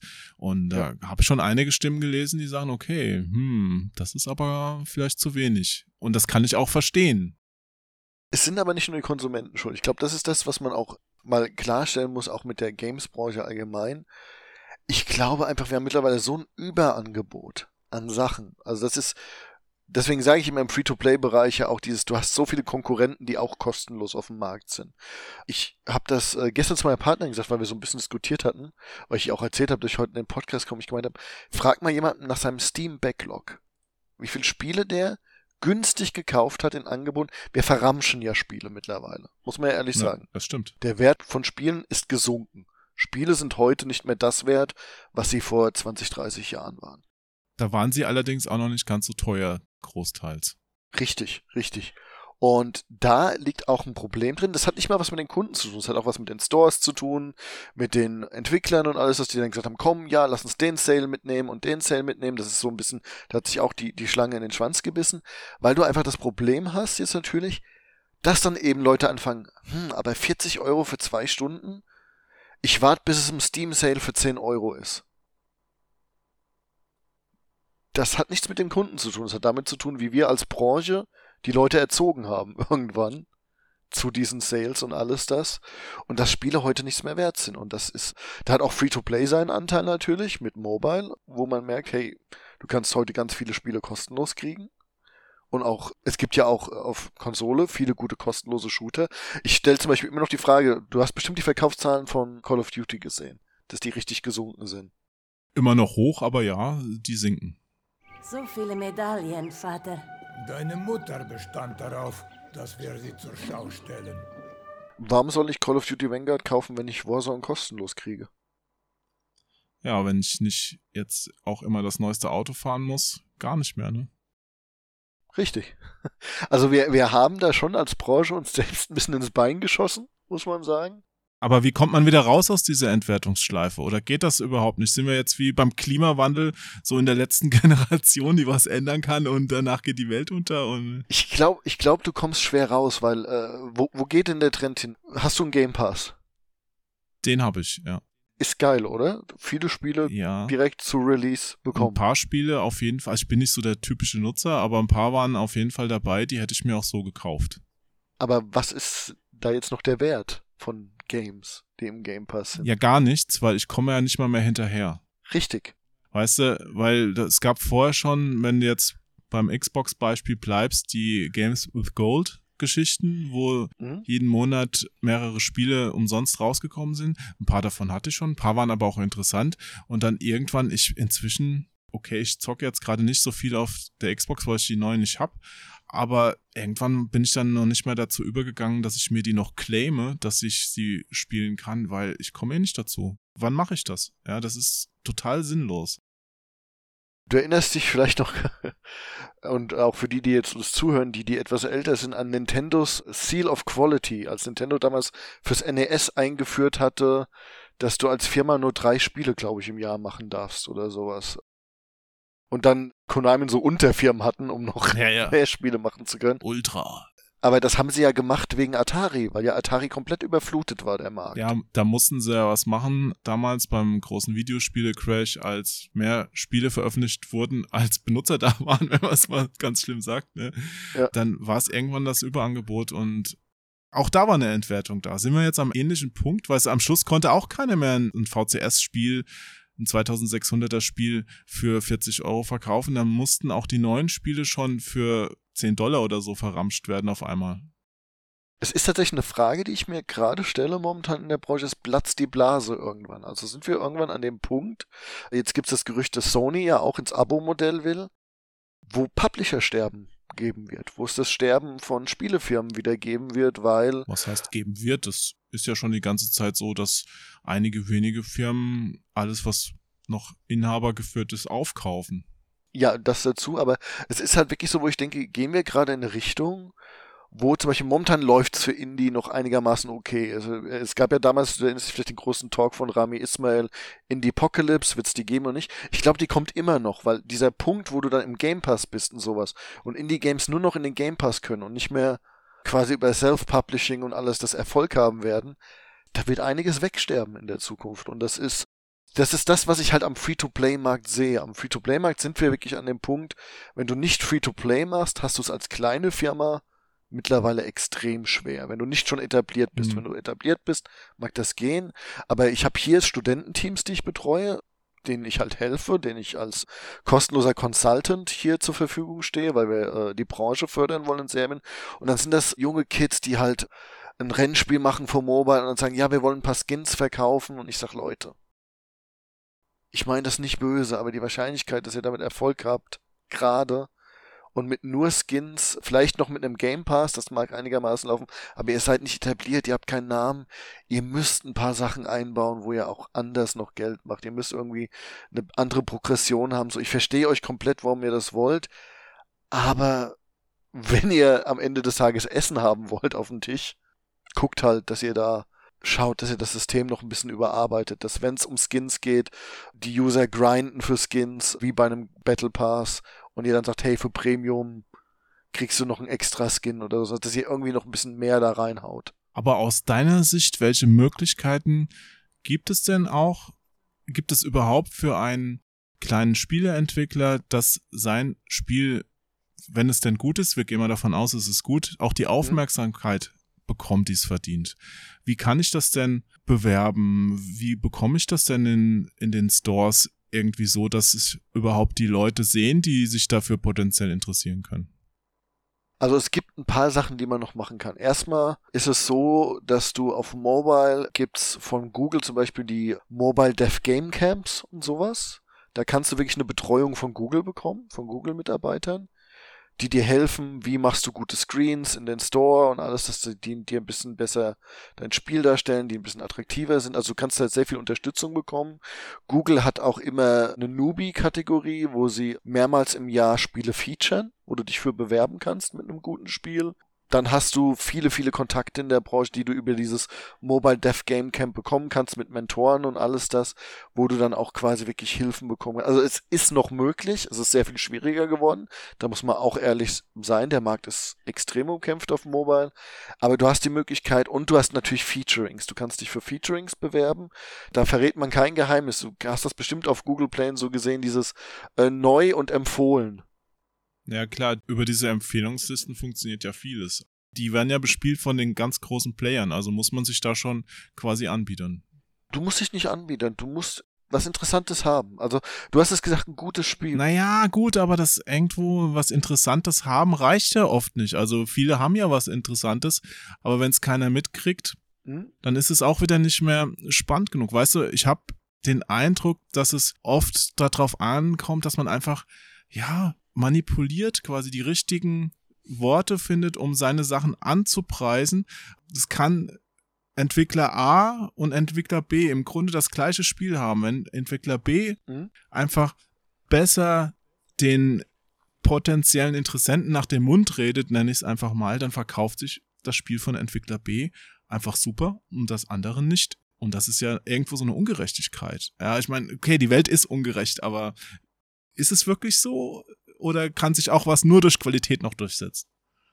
ist es tatsächlich nicht unbedingt. Also es ist so, meine Erfahrungen mit Google zum Beispiel waren, und ich habe ja jetzt in größeren und auch kleineren Studios gearbeitet, dass wenn du fürs Featuring dich bewirbst, du halt ja selbst den Inhaltstext und sowas schreibst, also du schreibst schon, was, warum willst du gefeatured werden, was hast du in deinem Spiel, aber dass du auch als kleine Firma ein Featuring bekommen kannst. Du wirst jetzt, sagen wir mal, vielleicht nicht in den Top-Ländern gefeatured. Sagen wir mal. Du wirst dann vielleicht nicht in Deutschland im Store sein. Und dann kommt es einfach drauf an, und das ist dann halt auch ein bisschen Talent und das ist auch ein bisschen, sage ich mal, Durchsetzungsvermögen, dass du aus dem, was du bekommst, was machst, dass du sagst, okay, wir sind jetzt in dem Land, vielleicht von Google gefeatured, jetzt bauen wir darauf auf und bauen langsam darauf auf und zeigen Google, hey, das haben wir erfolgreich gemacht, das hat positiv sich ausgewirkt und das schicken wir in unserer nächsten Bewerbung, die wir dann wieder haben für ein Featuring da. Es kommt ein bisschen drauf an, äh, dass du ein bisschen kreativ bist, dass du vielleicht sagst, hey, wir bewerben uns nicht ums Weihnachtsfeaturing, weil du kannst dir vorstellen, jeder möchte an Weihnachten in einem Store gefeatured sein. Aber wir sagen, hey Leute, wisst ihr was? Wir machen was für Mexico Diaz de las Muertes oder ähnliches. Mhm. Und wir machen dafür was. Und das ist dann wirklich einfach Arbeit. Das ist ganz normale Arbeit, strategisch klug sein, dem hinterher sein. Das ist dann auch nicht nach dem Mund drehen, sondern das ist wirklich einfach einen klugen Ansatz haben und mit Qualität überzeugen. Da ist es wirklich Qualität, denn du sendest an Google einerseits dein Spiel und andererseits sendest du auch Screenshots. Und die müssen gut sein. Okay. Und wenn die nicht gut sind, dann ist das, und da liegt es ganz oft dran. Das ist auch etwas, was ich gerade jungen Teams gebe. Die Indie-Teams sind meistens nicht gut im Marketing. Also wenige Indie-Teams sind gut im Marketing. Es gibt ein paar, die sind richtig klug, aber denen sagst du dann, Leute, ihr seid die typischen Game Designer und Programmierer, ihr seid so verliebt in euer Spiel, aber ihr habt euch noch nicht drüber drüber Gedanken gemacht, wie ihr es präsentieren wollt. Ja, ja, ja. Das dem, dem Kunden anbieten wollt und so. Du, das gab's schon immer. Das gab's auch bei den ganz großen Studios. Ich weiß noch damals, als sie zum Beispiel Quake 3 vorgestellt haben, It Software, sollte man ja meinen, das sind die Götter, ja. Und dann haben sie die ersten Screenshots rausgehauen und dann war da irgend so ein Torbogen zu sehen. Ja, weil sie da zeigen wollten, wir haben jetzt Curved Surfaces, ja. Und du hast dir halt gedacht, okay, hättet ihr wenigstens mal einen Model schon reingestellt, ein Spielercharakter oder irgendwas, dann wäre es auch für 90 Prozent der restlichen Welt interessant gewesen. So habe ich halt einen Screenshot von so einem Torbogen gesehen. Ja, Wahnsinn, weißt du? Also gerade bei Screenshots, da kann man so viel machen. Da gebe ich dir, da gebe ich dir recht. Man, das wäre auch so ein Feld. Ey, das sollte ich anbieten als irgendwie käufliche Leistung von mir, dass ich Screenshots für Entwickler mache, jetzt ohne Scheiß. Das wäre so viel einfacher. Ah, da muss man halt auch so ein Auge für Fotografie vielleicht haben. Ist ja so ähnlich. Screenshots machen und fotografieren. Und du brauchst eine gute Strategie. Also ich, was ich immer wieder feststelle, das ist auch mein Tipp, wenn uns Entwickler zuhören, also junge Entwickler, die ihr erstes Spiel oder so machen. Ich sag das jedem jungen Entwicklerteam. Habt fünf Säulen, auf die ihr euer Spiel aufbaut. Also wirklich. Oh, jetzt kommt's. Also, also fünf Säulen, nicht, nicht das ist je nach Spiel unterschiedlich. Also nehmen wir Zelda. Zelda hat immer als eine Säule Exploration. Und ihre Screenshots sind meistens darauf ausgelegt, dir zu zeigen, hier hast du eine große Welt, die du erkunden kannst. Assassin's Creed übrigens auch. Ja. Assassin's Creed hat zum Beispiel auch mit Valhalla Kampf gehabt, also Fighting Mechanics, als eine der Säulen des Spiels.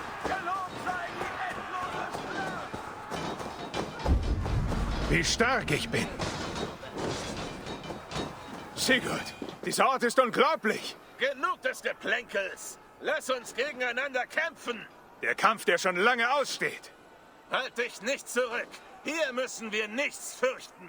Und die müssen Spaß machen und diese Sachen. Und diese fünf Säulen, die du am Anfang feststellst, das ist eigentlich, am Anfang vom Spiel triffst du diese Entscheidung. Auf diesen fünf Säulen ist jede Entscheidung, die wir im Spiel treffen, fußt die darauf und muss die repräsentiert sein. Darauf machst du auch deine Screenshots. Also dann egal ob Steam oder Google Play Store oder was auch immer, deine Screenshots sollten das repräsentieren, was deine Säulen sind. Weil du denkst ja über diese Säulen nach, weil du an den Spieler denkst. Also Zelda mit Exploration, was für mich, dass ich bin ein Spieler, ich liebe es, Sachen zu erkunden. Wenn ich den Screenshot sehe, spricht mir das sofort an, ich will diese Welt erkunden. Ja. deswegen kaufe ich das. Und das musst du am Anfang festlegen. Und das machen viele Studios, junge Studios, gerade mit unerfahrenen Leuten, leider nicht. Die sind dann irgendwann, fragst du die, ja, was sind denn eigentlich eure Säulen? Warum habt ihr denn dieses System eingebaut, das gar nicht zum Rest des Spieles passt? Weil die sich nie wirklich festgelegt haben, darauf fokussieren wir unser Spiel. Also vieles geht schon bei der Vorplanung schief einfach. Ja, ja, das ist ganz viel, was du da schon falsch machen kannst. Hm.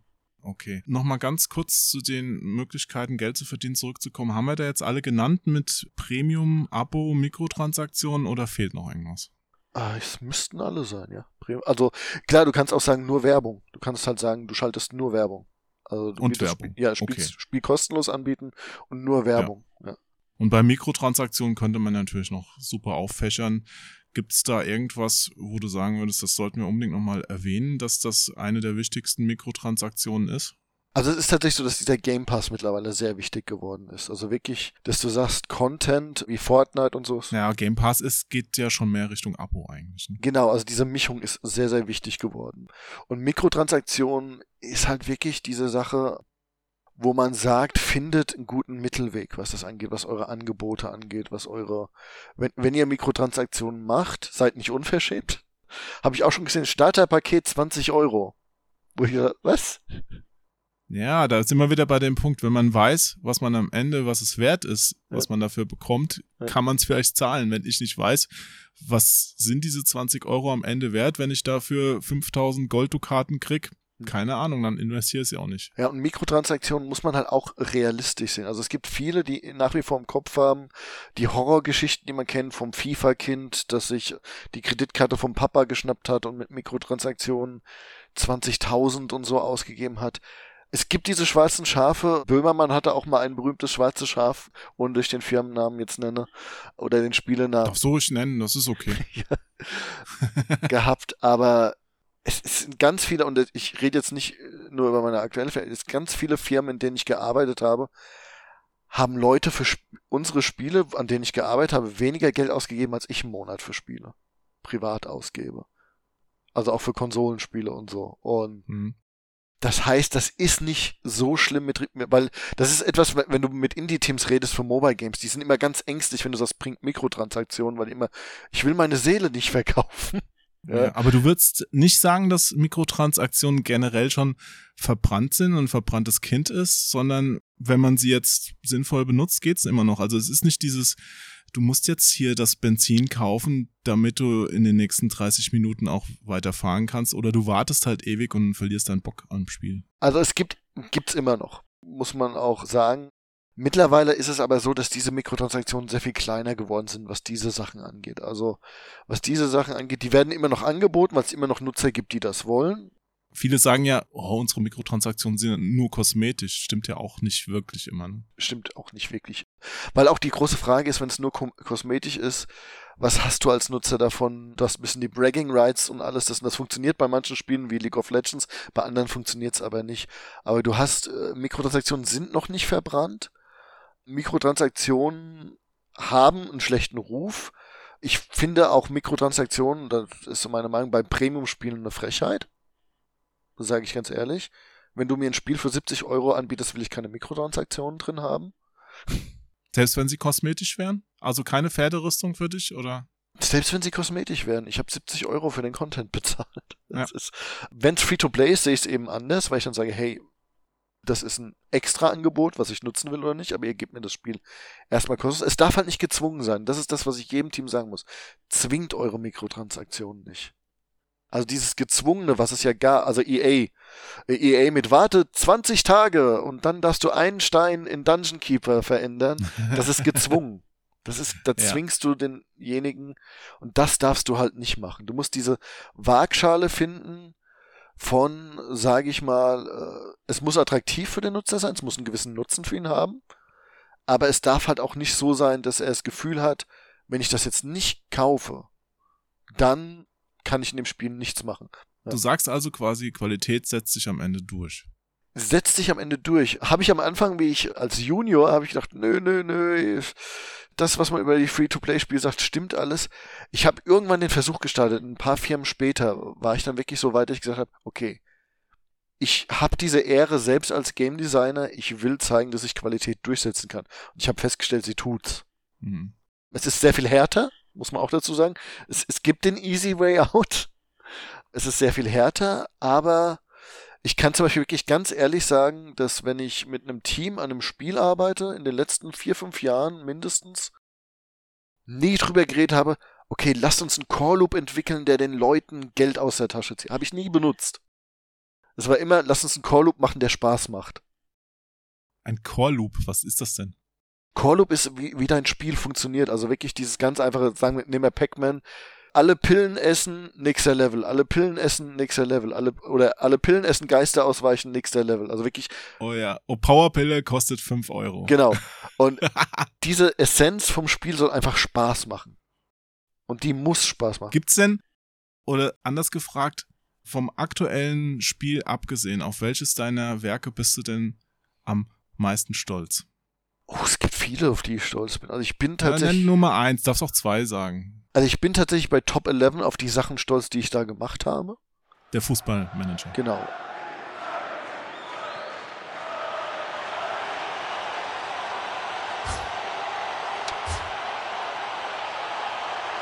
Den gab es natürlich schon vor mir. Der ist ja schon, ich glaube, mittlerweile elf Jahre alt. Aber da gab es halt zum Beispiel zur Weltmeisterschaft haben wir ein, ein, eine komplette WM, also Nationalmannschaften ins Spiel gebracht. Eine komplette WM ins Spiel gebracht. Und das war für unsere Nutzer was Neues. Konnten nie Nationalspieler, äh, Nationaltrainer sein. Da bin ich bis heute extrem stolz drauf.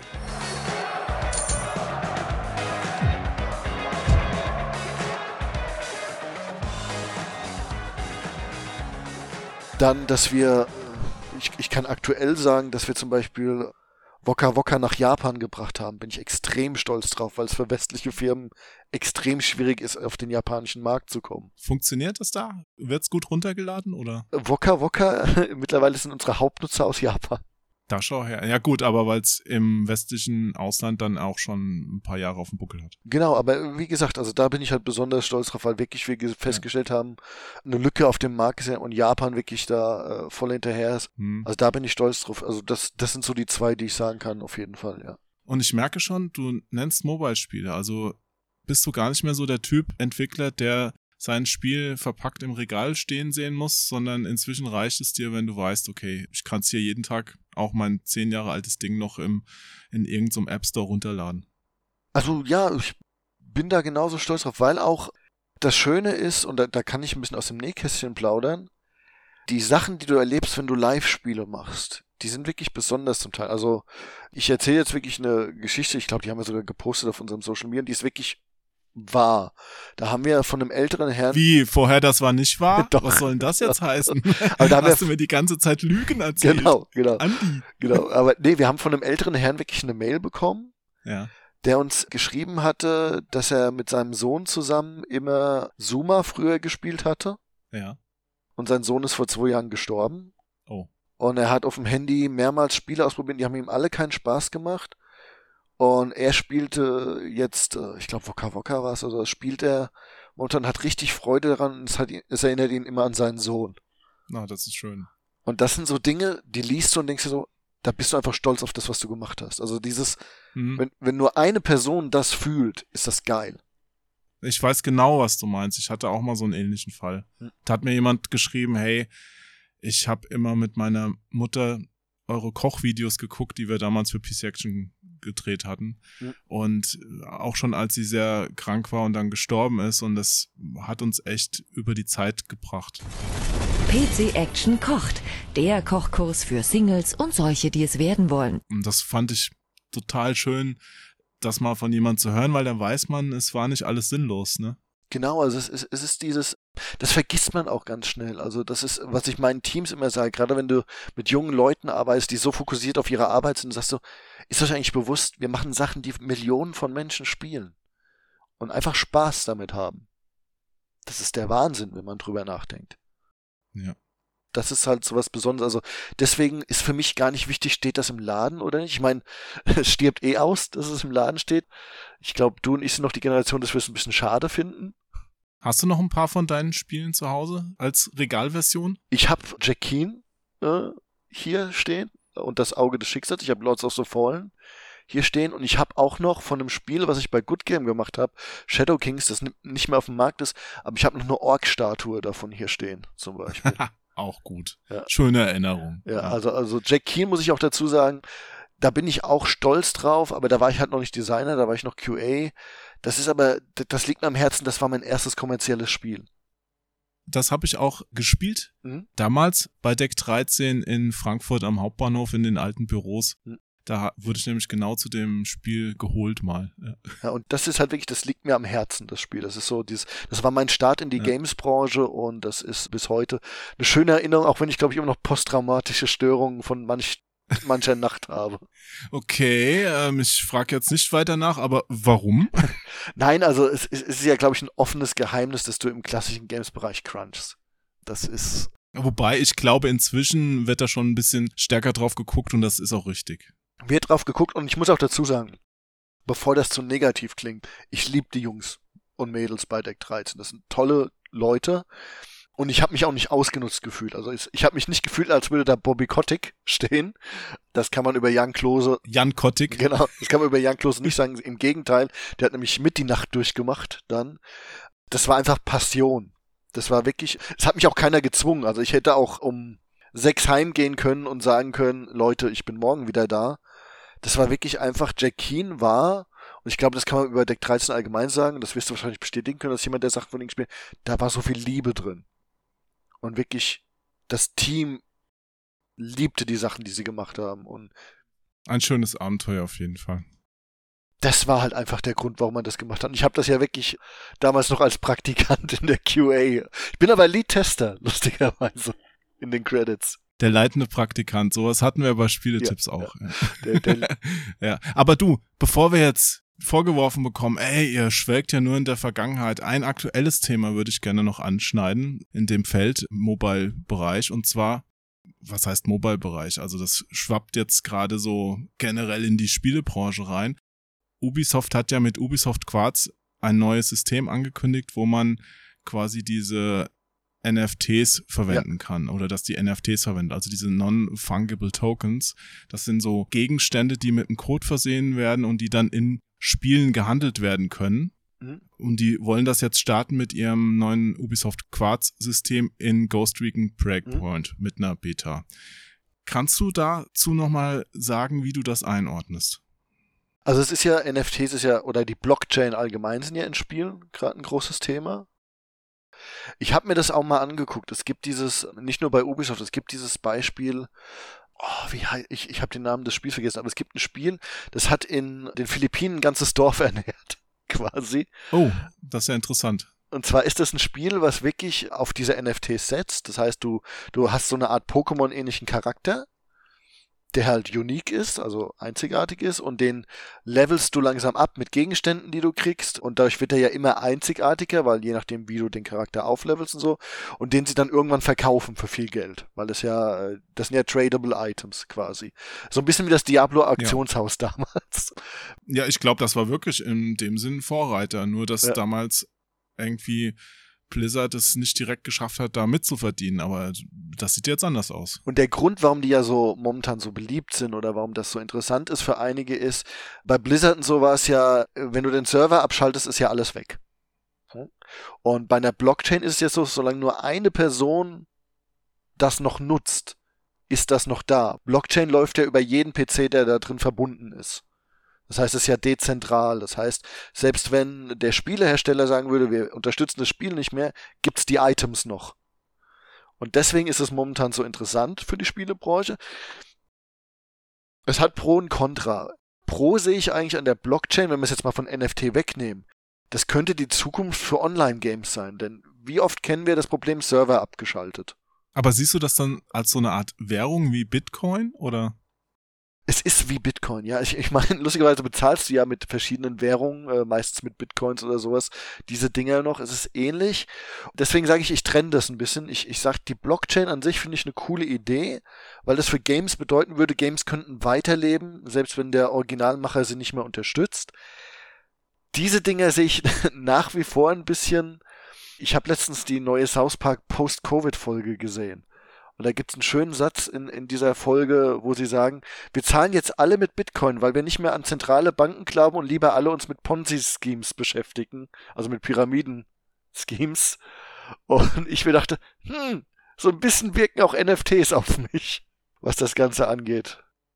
Und denkst du denn, dass NFT auch für den Mobile-Markt, lehn dich mal aus dem Fenster, gib mal eine Prognose, die Zukunft sein wird? Ja oder nein? Also es wird mit Sicherheit viele, es ist die Zukunft im Sinne von, wenn du momentan eine Firma aufmachen willst und sagst, wir machen was mit NFT, findest du Investoren. Na gut, das hat nichts zu sagen. Ne? Ja, ich bin mir nicht sicher, weil das Ding ist, es ist, erinnert mich ein bisschen an die Bitcoin-Bubble. Das, das war zwischenzeitlich ganz cool, aber denk mal drüber nach, wer investiert jetzt noch in Bitcoin? Das ist so teuer geworden, dass es gar nichts mehr bringt, sozusagen. Wenn du jetzt da auf den Zug aufspringen willst, ich glaube nicht, dass sich das komplett durchsetzt. Also ich glaube, das ist was, das probieren jetzt einige aus. Und ich glaube, dass die Blockchain sich durchsetzen wird als, als Gegenstück zu normalen Servern. Ich glaube, die NFTs, das ist sowas, das, das wollen jetzt viele probieren. Und dann wird es aber auch schnell Enttäuschungen geben und schnell Leute geben, die sich verarscht vorkommen. Denn es ist ja so, das ist spekulieren, das ist wie Aktien spekulieren. NFT. Also ich habe das ausprobiert. Es gibt ein Spiel, ich glaube, es heißt NBA Top Shot. Each moment is marked at creation with a unique serial number, with the rarity and ownership protected and guaranteed by the blockchain, making them as unique as physical memorabilia. Da kannst du auf Szenen aus der NBA, in Kartenpacks kriegst du Szenen der NBA. Und das ist dann Karte Nummer 44.000 noch was, die ist dann unique. Und die kann dann zum Beispiel, kannst du für Geld verkaufen an jemand anderen, als NFT. Ich habe das gemacht, ich habe damit auch ein bisschen Geld gemacht. Das heißt, ich habe dann angefangen mit Kartenpacks für 10 Dollar geöffnet und hatte dann Karten drin und habe die dann für 30, 40 Dollar verkauft. Hm. Weil du momentan Leute findest, die die kaufen, weil die glauben, das wird irgendwann mal sehr viel wert. Aber das funktioniert ja nur, solange das Spiel auch interessant ist. Solange das Spiel interessant ist oder aber auch solange du Leute findest, die noch bereit sind, den nächsten Preis zu bezahlen. Ja, ja. Aber den letzten beißen immer die Hunde bei sowas, oder? Genau, deswegen sage ich ja, es erinnert an das Pyramidensystem. Ja, genau. Den untersten ja. in der Pyramide beißen dann die Hunde. Schneeballsystem. Genau, Schneeballsystem. Und deswegen glaube ich nicht, dass es sich durchsetzt. An sich habe ich nichts gegen Unique Items und all diese Sachen und NFTs und wie gesagt, wäre wär es nicht cool, wenn du ein richtig powervolles Schwert in Diablo oder sowas kriegst und auch wenn die den Server abschalten, du kannst das immer noch online nutzen für Matches ja. gegen Freunde. Das ist geil. Aber gerade bei so Spielen, die lange laufen, hm. also wenn ich jetzt sowas in World of Warcraft hätte, hm. da ist ja nicht absehbar, dass das abgeschaltet wird. Ja. Kann das doch dann funktionieren, ne? Es könnte funktionieren, ja, aber dann hast du natürlich auch wieder die Farmer, die von irgendwo kommen. Und das, naja, das ist ja das Beispiel, was ich mit den Philippinen meine. Dieses ganze Dorf lebt momentan von Farming dieser Charaktere. Ja. Aber das hat halt mit dem Spiel nichts mehr zu tun, ne? Genau. Also das ist so abseits von, was ich mit Spielen verbinde. Ich habe da immer noch so ein idealistisches Bild im Kopf, dass es am Ende irgendwas sein soll, das mir Spaß macht. Und das ist jetzt sowas, da sprichst du so niedere Sammelgelüste an eher. Genau, also ich, ich kann es auch aus meiner Sicht sagen, weil ich ja auch Product Owner bin. Ich habe es mir kurz angeguckt, NFTs, deswegen sage ich, ich habe diese Sachen ausprobiert und habe für mich entschieden, ich will das nicht in meinen Produkten haben. Das kann man jetzt, im Englischen sagt man, take it with a grain of salt. Das heißt nicht, dass ich Recht oder Unrecht habe. Ich kann total ahnungslos sein und in fünf Jahren sagst du, Andi, hättest du mal damals, ja, dann hast, hättest du noch einen Job. Hm. Aber für mich ist es momentan, wo ich sage, das lohnt sich nicht. Da, da sehe ich eher künstliche Intelligenz als die Zukunft, muss ich sagen, im Spielebereich. Das ist natürlich auch ein sehr spannendes Feld, ja. Also das ist, das ist das, wo ich eher investiere, dass ich zum Beispiel sage, wäre es nicht cool, wenn du als Spieler. Ja, du solltest mal in Intelligenz investieren. Genau. Das täte dir mal nicht verkehrt. Genau, nein, aber wäre es nicht cool, wenn du als Spieler wirklich die Level-Schwierigkeit bekommst, die zu dir passt. Also nicht mehr, jeder von uns kennt es im Spiel, du wählst easy, ist dir zu leicht, du wählst normal, ah, ist dir zu schwer oder hart ist dir zu schwer, normal ist dir zu leicht. Wäre es nicht cool, wenn sich das adaptiv an dich anpassen würde? Na gut, dann hast du natürlich auch irgendwann überhaupt keine Vergleichsmöglichkeit mehr. Ich meine, du hast so Ansätze ja schon in Spielen mhm. und ich muss sagen, ich weiß nicht, also ich verstehe, wie man drauf kommt, aber von der Umsetzung her finde ich es bis jetzt nicht so toll. Also wenn du ein mitlevelndes Spiel hast, mhm. quasi, wo die Gegner einfach mitleveln, dann ist es auch völlig egal, ob ich jetzt eine Rüstung mit der Klasse 500 trage, wenn dann die Gegner auf einmal in dem Gebiet alle 600 haben und wenn ich in das gleiche Gebiet reinkomme mit einer 30er Rüstungsklasse, haben auf einmal die Gegner nur noch 34 und mhm. was bringt das denn da noch überhaupt an seinem Charakter zu arbeiten, also an seiner Spielfigur. Ne? Genau das, äh, da gebe ich ja vollkommen recht, genau das ist das, wo ich gerne die künstliche Intelligenz weiter hätte und zum Beispiel wissen würde, der Jo mag richtig harte, schwere Spiele. Der Jo ist totaler Dark Souls-Fan. Das heißt, unser Spiel geben ihm dasselbe Erlebnis. Nein, aber äh, du weißt. soll leicht sein. Ja. Ich will entspannen. Nee, nee, aber manchmal muss es schon. Ja, ja, Und, und dann kriegst du aber genau dieses Erlebnis, was du möchtest. Darum geht's mir. Also es geht nicht um Mitleveln, sondern genau das Erlebnis, was du von dem spielen möchtest. Das ist das Spiel. Boah, das ist schwierig. Natürlich. Ich weiß nicht, ob das. Ich weiß nicht, ob das geht. Ich glaube, das kannst du ja schon individuell kaum irgendwie bestimmen, was für Werte muss man denn da messen und aber gut, ich lasse mich überraschen, was die Zukunft noch so bringt. Wir müssen langsam mal zum Ende kommen, Andi. Mhm. Ich würde gerne so als Abschluss noch von dir wissen, so in den Entwicklerkreisen, wie ist das da eigentlich? Ist man da als Entwickler von Mobile-Spielen besser angesehen oder als Entwickler von stationären Spielen? Also gibt es da so eine Abwertung oder Aufwertung für irgendeinen der Bereiche? Also ich glaube, man kann es aufteilen. Es, gibt natürlich, also bei Gamern ist es relativ klar, würde ich sagen, nach wie vor. Da sind wir Mobile-Spiele die Bösen. Das meine ich auch gar nicht despektierlich. Ich finde das immer relativ cool. Dafür seid ihr die Reichen wahrscheinlich. Äh, weiß ich, weiß ich nicht. Sage ich nichts zu. weiß ich nicht. Äh, Moment, ich muss Sch mal äh, gerade noch Schatz, einen meiner drei Lamborghinis genau genau. in die Schatz, Garage fahren. Schmeiß mal das Jacuzzi an, gerade. Ja, genau. Sag mal den drei Bediensteten, dass sie das Jacuzzi anschmeißen sollen. Ich, ich erzähle jetzt nicht, dass ich tatsächlich Putzfrauen habe und sowas. Nein, aber. Putzfrauen, das heißt ja. mehrere, die ja. dir dienen quasi. Reden die dich auch mit Master an? Oder? Natürlich, natürlich.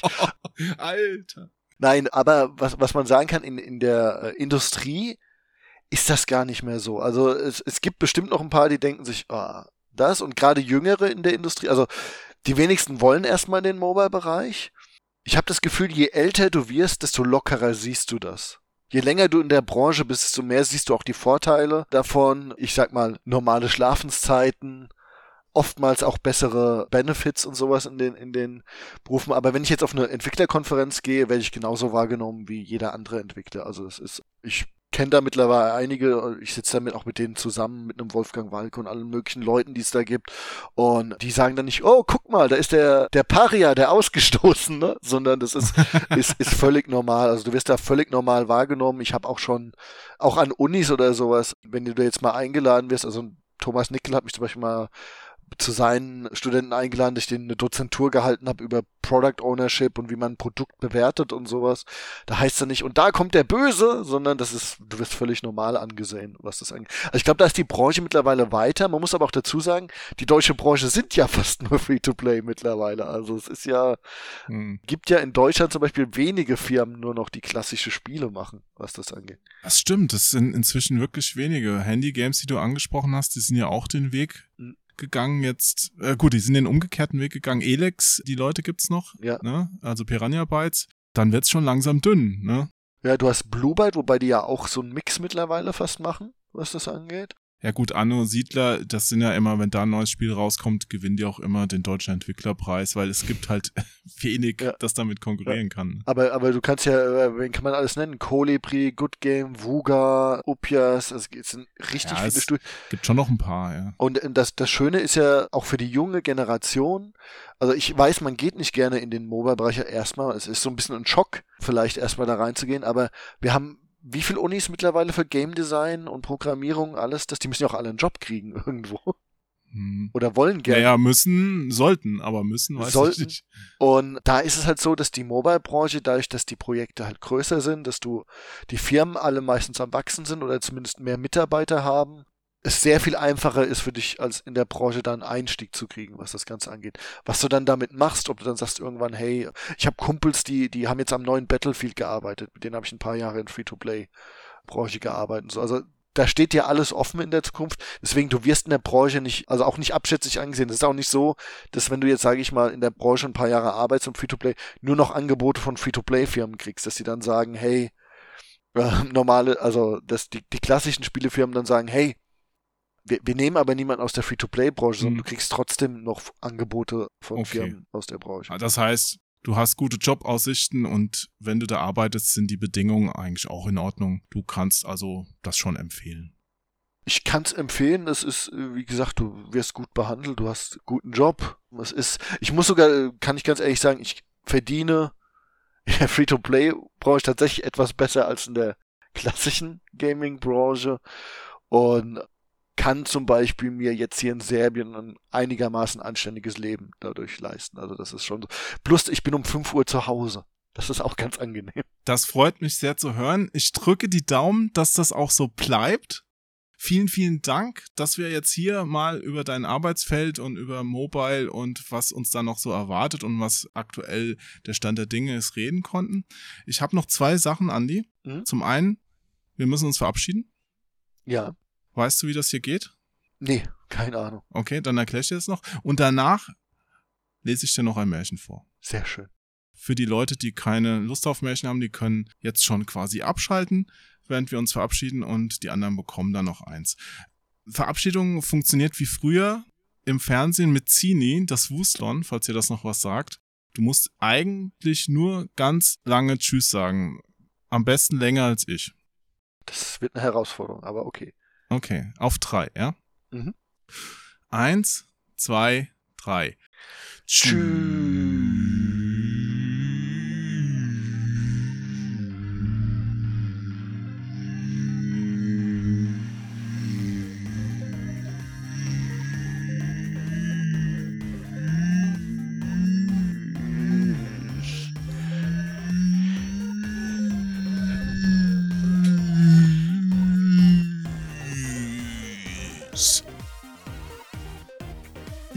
glaube, ich habe heute mal gewonnen. Ja. Sehr gut.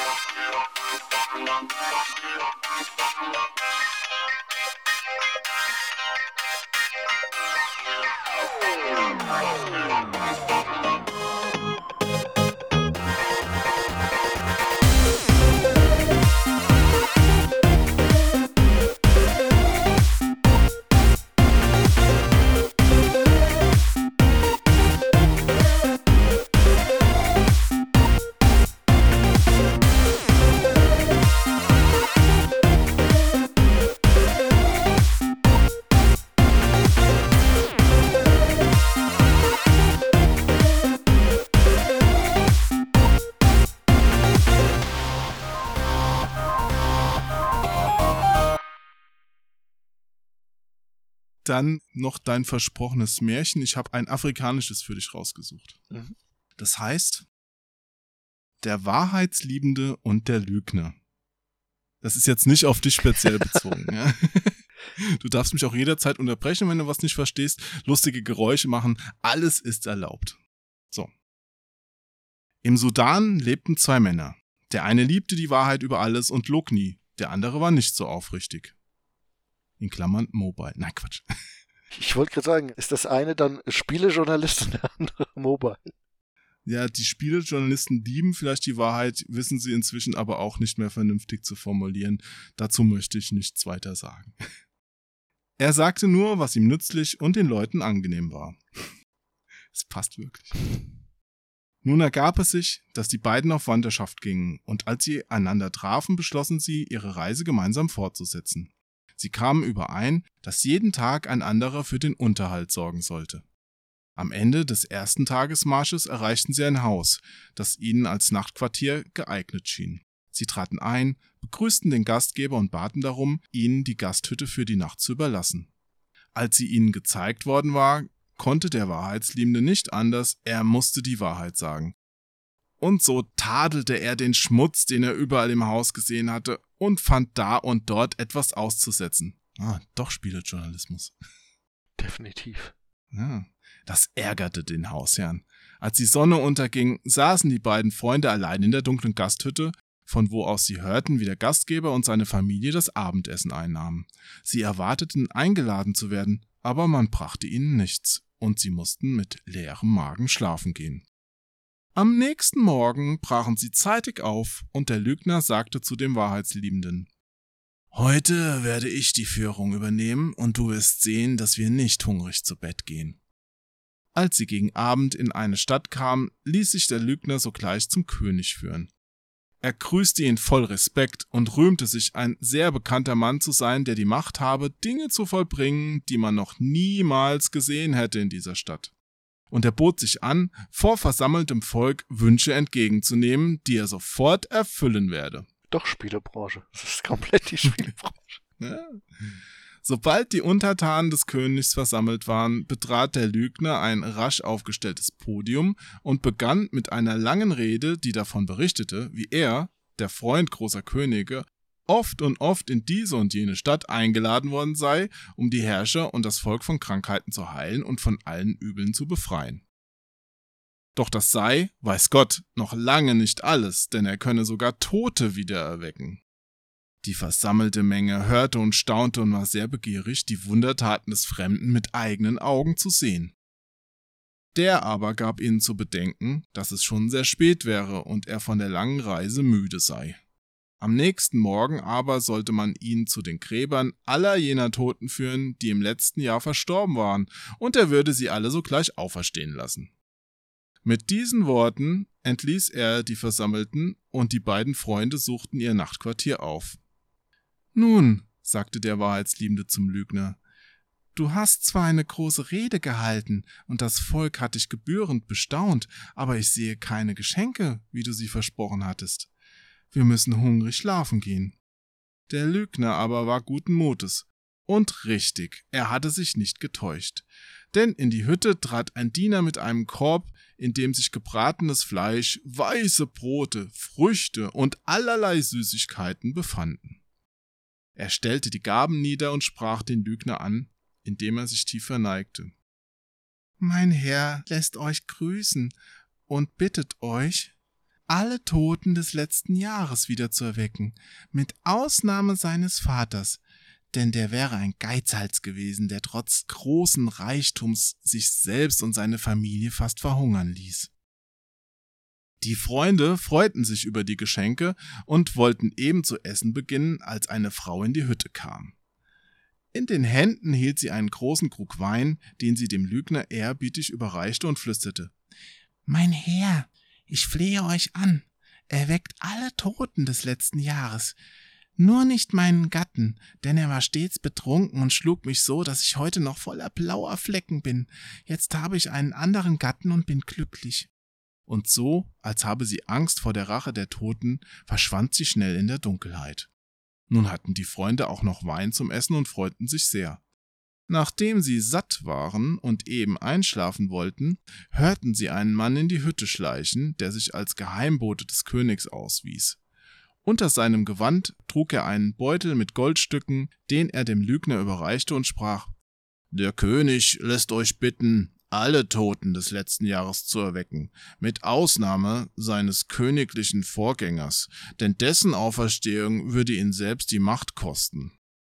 Als nun die Freunde am Morgen aufwachten und vor die Tür traten, fanden sie noch viele weitere Geschenke, die im Lauf der Nacht für den Lügner hinterlegt worden waren. Denn alle Leute, die im letzten Jahr einen Verwandten oder Amtsvorgänger begraben hatten, wollten erreichen, dass gerade dieser Tote nicht erweckt werde. Und da auf diese Weise kein Toter übrig blieb, an welchem der Lügner seine Wundertätigkeit erproben konnte, blieb ihm nichts anderes übrig, als zusammen mit dem Wahrheitsliebenden und bepackt mit vielen Geschenken die Stadt zu verlassen. Das war's, mein Lieber, das war's. Sehr schön. Das ist lehrreich für alle, hoffe ich. Ja, kannst du dir da ein paar Lebensweisheiten für deine Zukunft mitnehmen, ja? Ja, das ist. Deine berufliche Zukunft? Hast du dich wirklich wiedererkannt? Die berufliche Zukunft, das ist. Das Schöne ist ja, ich kann ja noch den Witz machen, dass ich ja auch in Serbien lebe. Wer englische Filme guckt, weiß ja immer, dass die Serben die Bösen sind. Die immer alles mitnehmen. Stimmt. Ja, das, das kommt ja. ja noch dazu. Nein, schönes Märchen zum Schluss. Und ich habe noch was Positives gehört, mein Lieber das Impfen geht voran. Mhm. Am Frankfurter Hauptbahnhof impfen sich die Patienten jetzt sogar schon selbst, habe ich gesehen. das haben sie aber schon vor Jahren gemacht. Das ist, als ich dort gearbeitet so. habe, ja. Ah. Das, ist, die kochen das immer mit einem Löffel vorher, weil ich habe gehört, wenn du Pfizer erhitzt, wirkt's besser. Aber das ist. Ja, dieses mRNA-Zeug, ich sag's dir. Ja. Naja, also nochmals danke, dass du da warst, Andi. Du darfst gerne nochmal wiederkommen. Vielleicht ja auch mal zusammen mit Tobi mal gucken, ne? Ja, gerne. Jederzeit wieder. Hat Spaß gemacht. Auf jeden Fall werden wir das wiederholen. Alles klar. Bis dann. Tschüss.